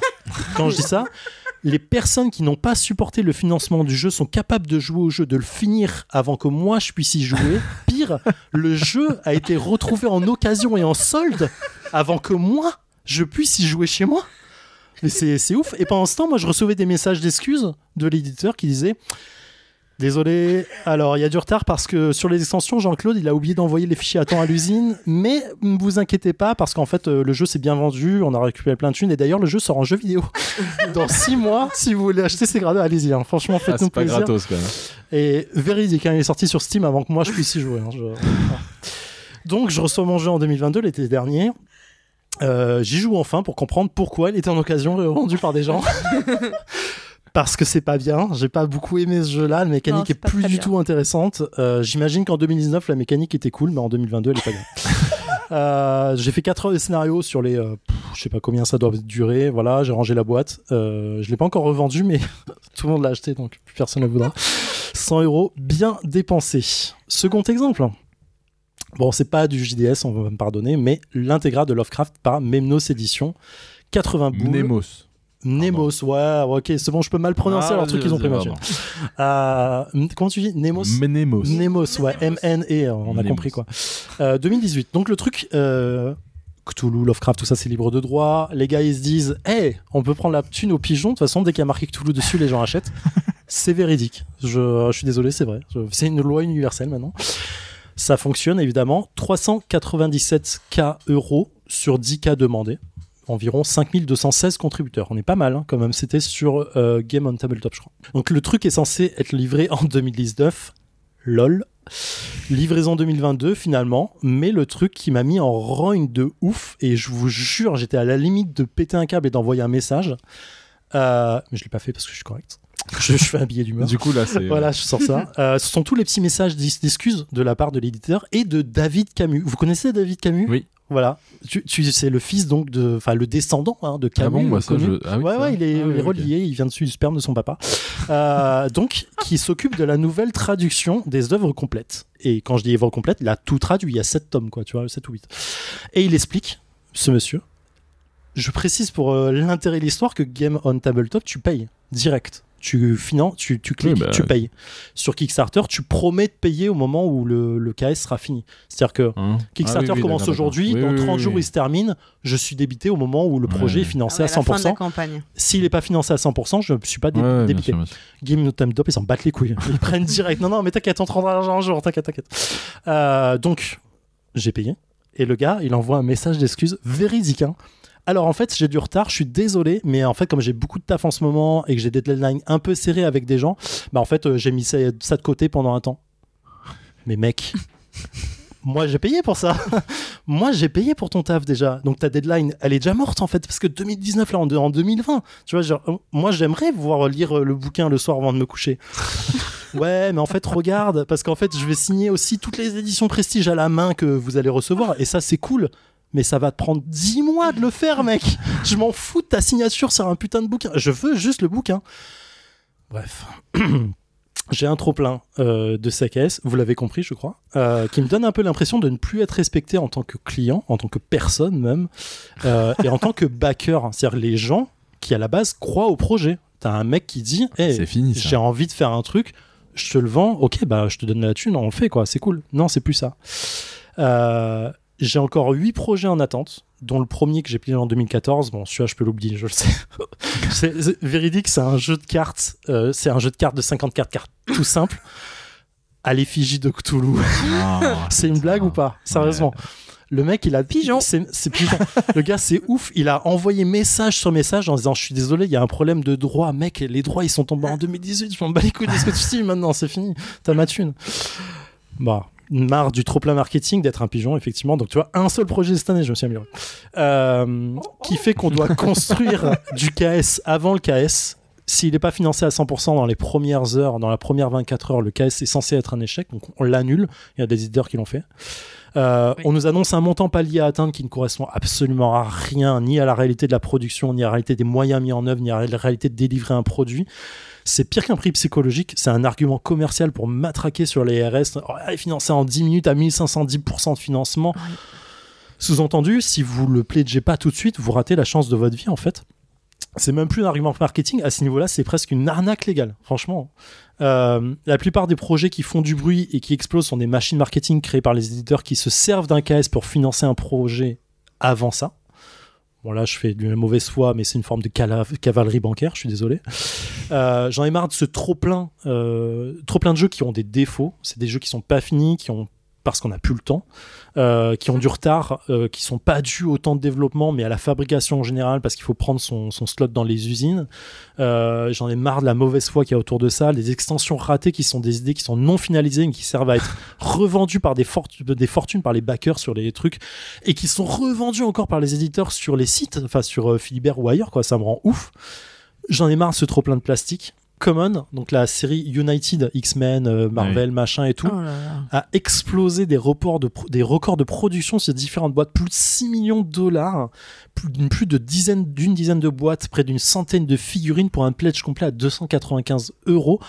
Alors je suis désolé, je sais, enfin conviction per- personnelle, je sais qu'on a tous nos contradictions sur l'écologie, machin et tout, mais le jeu il propose une tonne de plastique pour des figurines, j'ai envie de crever. J'ai envie de crever, je suis désolé. En plus, ça apporte que dalle sur le jeu. Oui, vrai que Vraiment. c'est ça surtout. C'est, euh, enfin, je, je ne compte plus les jeux de plateau classiques sur lesquels tu rajoutes des figurines que tu as acheté 100 balles en plus, qui te gâchent la, la lisibilité du jeu, qui servent à rien, qui sont grises, putain de merde, elles sont même pas peintes. Tu vois, qui va les peindre? Sérieusement, quoi. Il y a trois Pékins sur le net qui le font, qui montrent, et ils peignent bien en plus, c'est con. Mieux que moi en tout cas. Euh, J'en ai marre de ce trop mauvais traitement des backers qu'on peut avoir. Je veux dire, ce sont des personnes qui lancent le projet, qui font vivre la boîte qui l'édite littéralement. Je sais qu'on nous prend souvent euh, pour des idiots en tant que consommateurs. Mais là, tu prends ma thune et tu m'envoies des excuses bidons tous les trois mois en disant merde, désolé, j'ai du retard, bisous, quoi. Putain, euh, on dirait mon cousin qui peut pas faire une lettre, quoi. Je sais pas d'où vient cette vanne. Euh, elle était même pas notée sur Désolé. Donc, marre du trop-plein, euh, du mauvais traitement des boutiques ludiques. Je- vous savez, celle à, à qui on propose de faire mondial relais gratuitement. Euh, non, mais vous pouvez le retirer dans vos boutiques locales. Le mec, il a rien demandé. il se retrouve avec une tonne de trucs à mettre dans son stock. On lui paye que dalle. Euh, L'argument, c'est oui, mais tes clients, ils vont venir dans ta boutique. Mais ces clients, ils viennent déjà chez moi. Euh, mec, ils, ils achètent toutes les semaines. On s'en fout. Moi, ça me prend de la place. Bref, vous avez ces idées, je crois. J'évite de vous parler des paliers à débloquer qui ne sont que des PDF nullos pour les jeux de jeux de rôle, des fiches de personnages ou des aides de jeu qui sont parfois juste des insultes aux joueurs, vraiment culte. Je te retiens. Le jeu de rôle culte, la fiche de personnage, mais c'est une insulte à tous les joueurs de jeux de rôle du monde et joueuses, vraiment. C'est un putain de truc blanc avec quatre tableaux et deux, deux trucs notés en Arial, quoi. Tu vois, t'as envie, de- t'as envie de crever quand tu dis ça. J'exagère un peu. Voilà, bon, vous pouvez me contredire, euh, ça va pas changer ce que je pense, mais j'avais besoin de le sortir, vous l'avez compris. Fun fact, euh, la semaine dernière, on était la Black Week. Je- Vous l'avez vu que c'était passé du Friday au, à, la, à la semaine entière. Euh, donc je pense qu'il y a un truc là-dessus. Bientôt, on ira le, le, le la Black Month ou peut-être, ouais, voilà. Euh, L'approche de Noël, les fêtes consuméristes s'il en est. Voilà, ceci expliquant peut-être un peu ma mauvaise humeur actuelle. Voilà, bon, je vous laisse, je vais regarder les sorties Philippère. Merci beaucoup, Zef, pour cette chronique intense, comme toujours. Euh, le financement participatif, ça génère euh, de toute façon euh, toujours des sentiments complexes, hein, des sentiments opposés. On l'adore, on le déteste. mais zéro Kickstarter, euh, Gauthier. Qu'est-ce que, Eh que- ben, pourquoi? eh ben, Peut-être que je peux parler business. Ouais, ouais, peut-être. Vas-y. Ben, peut-être parce que depuis très longtemps, Kickstarter est sorti de ce qu'il était, c'est-à-dire que cette notion de financement participatif qui avait un côté un peu pionnier au début, je participe à une aventure, je crois en un produit, je soutiens quelqu'un qui n'a pas d'argent et qui a besoin de financement, et très rapidement récupéré par euh, l'industrie. Et là, je parle pas que l'industrie du jeu, je parle un peu de toutes les industries et de toutes les dérives qui vont avec. Et, et j'avoue que ça me fait toujours énormément sourire de voir euh, sur Internet cette espèce de, de, de grand combat de euh, les géants du web contre euh, les petites boutiques et de se rendre compte que les grands défenseurs des petites boutiques sont très souvent les plus gros clients de Kickstarter. Euh, et Kickstarter, en réalité, actuellement, dans le milieu du jeu, n'est rien d'autre, en fait, que le fait de sauter des intermédiaires. Il faut savoir que le jeu repose sur un modèle traditionnel, enfin traditionnel, repose en tout cas en France, parce qu'en plus il faudrait comparer les différents business, et peut-être que je vais trouver ma chronique de la prochaine fois dans, dans tout ça. Euh, il faudrait comparer les différents business, mais ce qui un- en tout cas pour le cas de la France, repose sur, euh, entre guillemets, euh, un espèce de trio éditeur, distributeur, boutique. Boutiques qui peuvent prendre le, d'ailleurs le, le côté site internet. Moi je ne vais pas contre les sites internet, mais la notion de Kickstarter en fait va permettre à un éditeur de sauter deux intermédiaires avec déjà une conséquence, c'est que les prix sont rarement moins chers. En réalité, ils sont moins chers, mais sur des faux prix, puisqu'ils annoncent entre guillemets des MSRP qui ne seront Mm. jamais tenus, puisque les jeux n'ont pas vocation à aller en boutique. Donc en réalité, le MSRP du produit, c'est le prix auquel il est vendu sur Kickstarter. Donc déjà, ce prix barré devrait être entre guillemets un questionnement au niveau de la concurrence. D'ailleurs, il y a des règles sur les prix barrés. On va pas rentrer dans ces détails-là non plus. Et euh, ensuite, la notion de timing, c'est-à-dire que moi, je suis quelqu'un de de sanguin dans mon impulsion d'achat et avoir cette satisfaction de j'achète, je suis trop content Ouais. d'avoir ce je l'ai reçu dans deux ans. Je, non, Exact. Ça ne ça ne marche pas dans mon dans mon rapport à la consommation. Donc euh, pas de Kickstarter. Alors, moi. Ouais, euh, moi, moi non plus, j'ai jamais beaucoup trop euh, euh, fait de financement participatif Kickstarter. T'as raison, c'est beaucoup plus court et beaucoup plus pratique. Euh, mais euh, euh, Par contre, moi, j'adore le côté je paye et je reçois deux ans plus tard. j'ai un C'est peu un cadeau, l'impression. c'est un cadeau Ouais, sur sa c'est je un cadeau, je ouais, je- J'oublie à chaque fois que j'ai j'ai payé et quand je fais ah oui c'est vrai j'ouvre et c'est pas moi qui l'ai acheté c'est quelqu'un d'autre. euh. Puis ça a été payé il y a longtemps. toi, tu sais. Tu sais c'est payé depuis Oui, longtemps donc c'est- presque quoi. gratuit. C'est vrai, quoi. Moi, quand je prends des billets de train en avance, Non. c'est ça, je suis content. Non, ça c'est vraiment presque pour moi, c'est le côté magique. Par contre, là où, là où je te rejoins, enfin là où je vous rejoins, et là où je- j'applaudis ta, ta chronique à 90%, parce qu'il y a des trucs avec lesquels je suis pas d'accord, mais grosso merdo, je suis d'accord avec beaucoup de choses, c'est ce côté. On, a l'impression, la magie d'Internet fait qu'on a l'impression que c'est des jeux formidables, alors que pour la plupart, ils ont même pas été assez playtestés ou joués. Il y a même pas une seule vidéo de, de règles Mais- correctes. Alors de plus en plus maintenant, il y a des vidéos euh, qui, qui existent, on peut se renseigner, mais il y a eu une époque où on pledgeait complètement à l'aveugle. Sauf qu'il y avait cette espèce d'arnaque hyper bien faite de, de marketing qui faisait que tu avais vraiment l'impression que, tu- que c'était ultra qualitatif. Bah oui, mais comme c'est cher, c'est bien, non? Et puis de toute façon, comme Voilà. t'as dépensé euh, 150 dollars, Et tu vas pas dire que c'est nul, parce que tu vas Ouais. passer pour un con. J'ose dire que c'est nul. hein. Moi, j'ai ouais, eu ouais. une ou deux expériences pour me faire, pour le côté euh, surprise, deux ans plus tard, j'adore. Mais grosso merdo, je suis toujours vachement ralenti parce que je sais que le travail d'éditeur ou autre, c'est hyper important. Maintenant, c'est de plus en plus des éditeurs qui mettent euh, les jeux en version française ou, euh, ou des jeux qui sont financés par, euh, par exemple, Su- Super Meeple, ils font leur VF. C'est de la précommande. Voilà, c'est de la préco. Mm. Et je cons- moi maintenant, je consulte Kickstarter comme quelqu'un qui consulte juste les sorties de dans un an et demi qui vont Mhm. arriver en boutique Mhm. et qui vont arriver chez les éditeurs euh, pratiquement euh, systématiquement. Quand même euh, une limite à ça, c'est que beaucoup de jeux quand même qui sont sur Kickstarter n'arriveront jamais en boutique parce Mais qu'en réalité ils sont trop mauvais. Ouais. Ah oui, C'est les mauvais, Ah oui, non mais enfin moi je vais être dur avec Kickstarter. J'ai fait pas mal de jeux Kickstarter et chez Philibert on avait une personne qui s'occupait justement euh, d'aller chercher justement ces Kickstarter peut-être un peu intéressants, ces Kickstarter qu'on pourrait mettre en boutique et où on va euh, les mettre en précommande sur euh, sur le site Philibert euh, peu de temps après la, la fin des campagnes. Euh, en réalité, la plupart, je dis pas tous parce que ce serait mentir, mais une grande majorité des Non, jeux oui. sont pas très bons et et je vais pas citer de nom parce que c'est pas forcément le but, mais, mais c'est souvent des jeux qui sont creux. On sent Ouais, que c'est des jeux qui ont été équilibrés de manière, j'ai envie de dire, très scolaire, pour pas dire qu'ils sont pas équilibrés, mais c'est vraiment des Mm. équilibrages euh, 1 plus 1 égale 2. Enfin, ça, fait, ça fait pas rêver, il Ouais. y a pas de magie, il y a pas de sensation. Alors c'est souvent très beau, euh, ça c'est la magie de Kickstarter, mais ça se limite là, quoi. Bah, en fait, euh, sur, euh, j'ai pas mal de, de Kickstarter en tête que j'ai reçus chez moi. Genre, je peux en citer beaucoup qui sont mauvais. Rarement euh, ceux qui sont bons en fait. hein. Clairement, enfin en mauvais, euh, tu vois, déjà Dark Souls, euh, les tous, tous ceux qui sont sortis sur la licence, euh, This War of Mine, euh, euh, tous- tous les trucs de base déjà de jeux vidéo euh, adaptés en jeu de plateau. Ne faites plus ça, arrêtez de faire ça. Il paraît que c'était bien, The War of Mine. Non, c'est nul. Ah, arrêtez, ok. c'est Ok, nul. ok, ok. Je, je- je- D'offre romantique alors? Euh, L'exception qui enferme la règle. Euh, non, non, mais vraiment, genre, euh, enfin, This War of Mine, l'idée de base était très bien. Joue aux jeux vidéo, en vrai, Oui, il, oui, faut que ça, quoi. Mais sortir, sortir de ça, euh, à part euh, Gloomhaven euh, et euh, éventuellement euh, Mindbug, enfin, tu vois, j'ai pas beaucoup Hmm. en tête un truc qui va ressortir. tu vois, enfin, Binding of Isaac, on- je, je démords pas, c'est un mauvais jeu.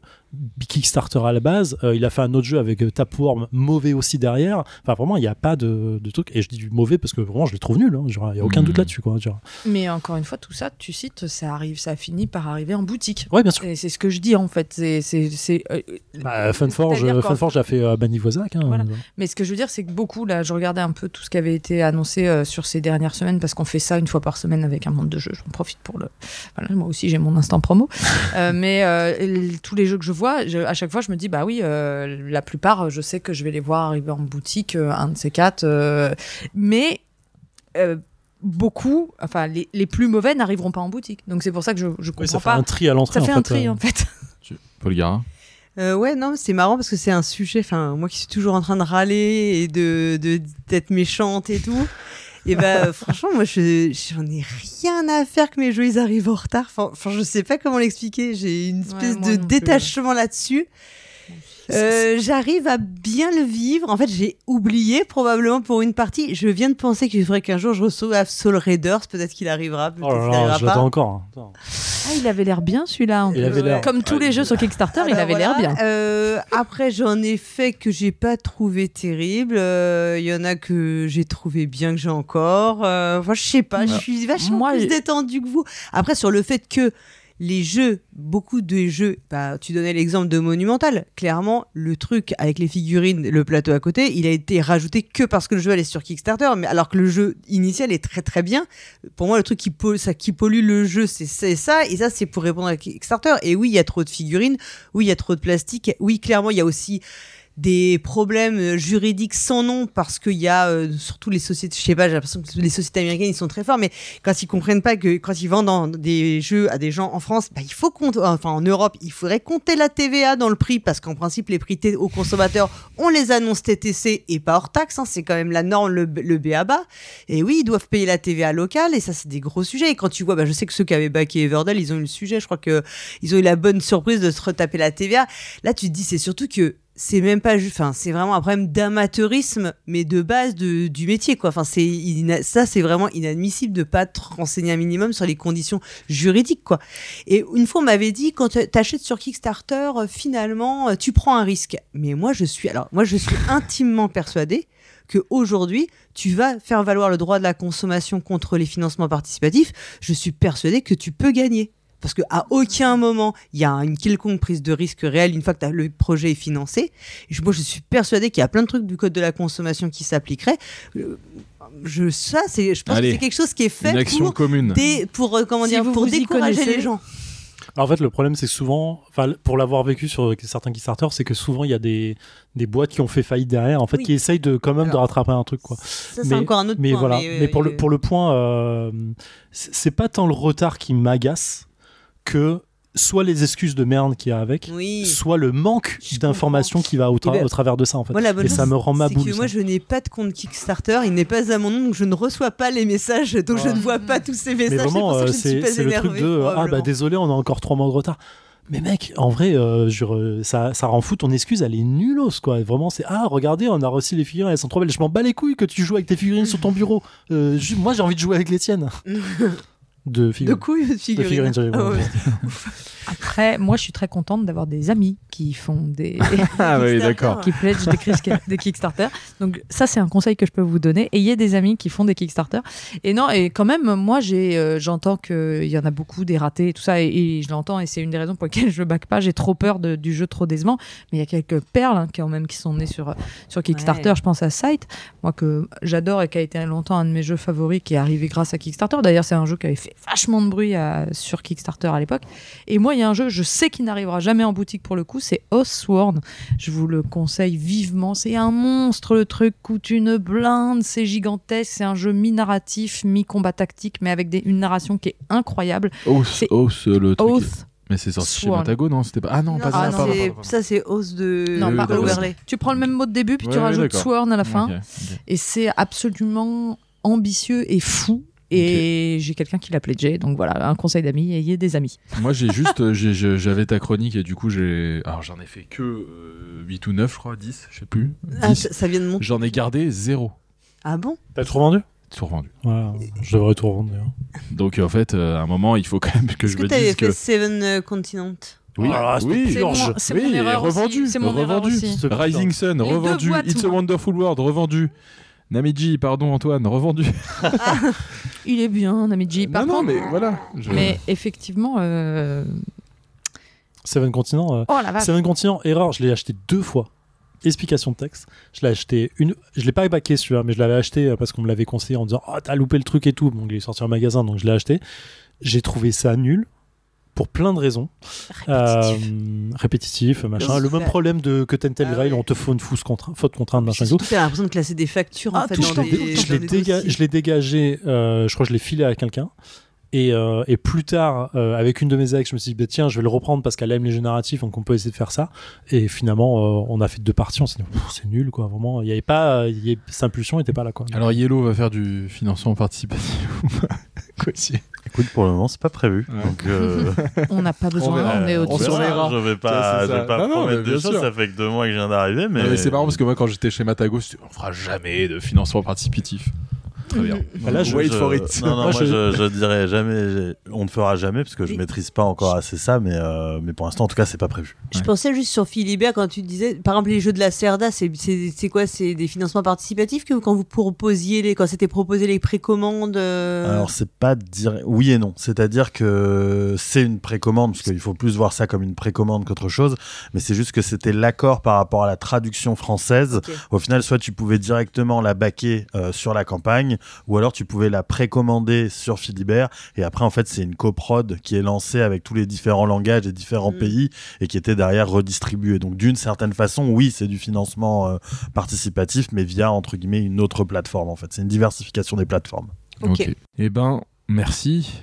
Et voilà, ce deuxième épisode touche à sa fin. Merci à toutes et à tous de nous avoir écoutés. Merci à tous les quatre, Pénélope, Paul Gara, Gauthier, Zéphiriel. C'était encore un plaisir de partager le micro avec vous. Et puis, rendez-vous en 2024 pour un nouvel épisode. Et d'ici là, joyeux Noël. Joyeux Noël.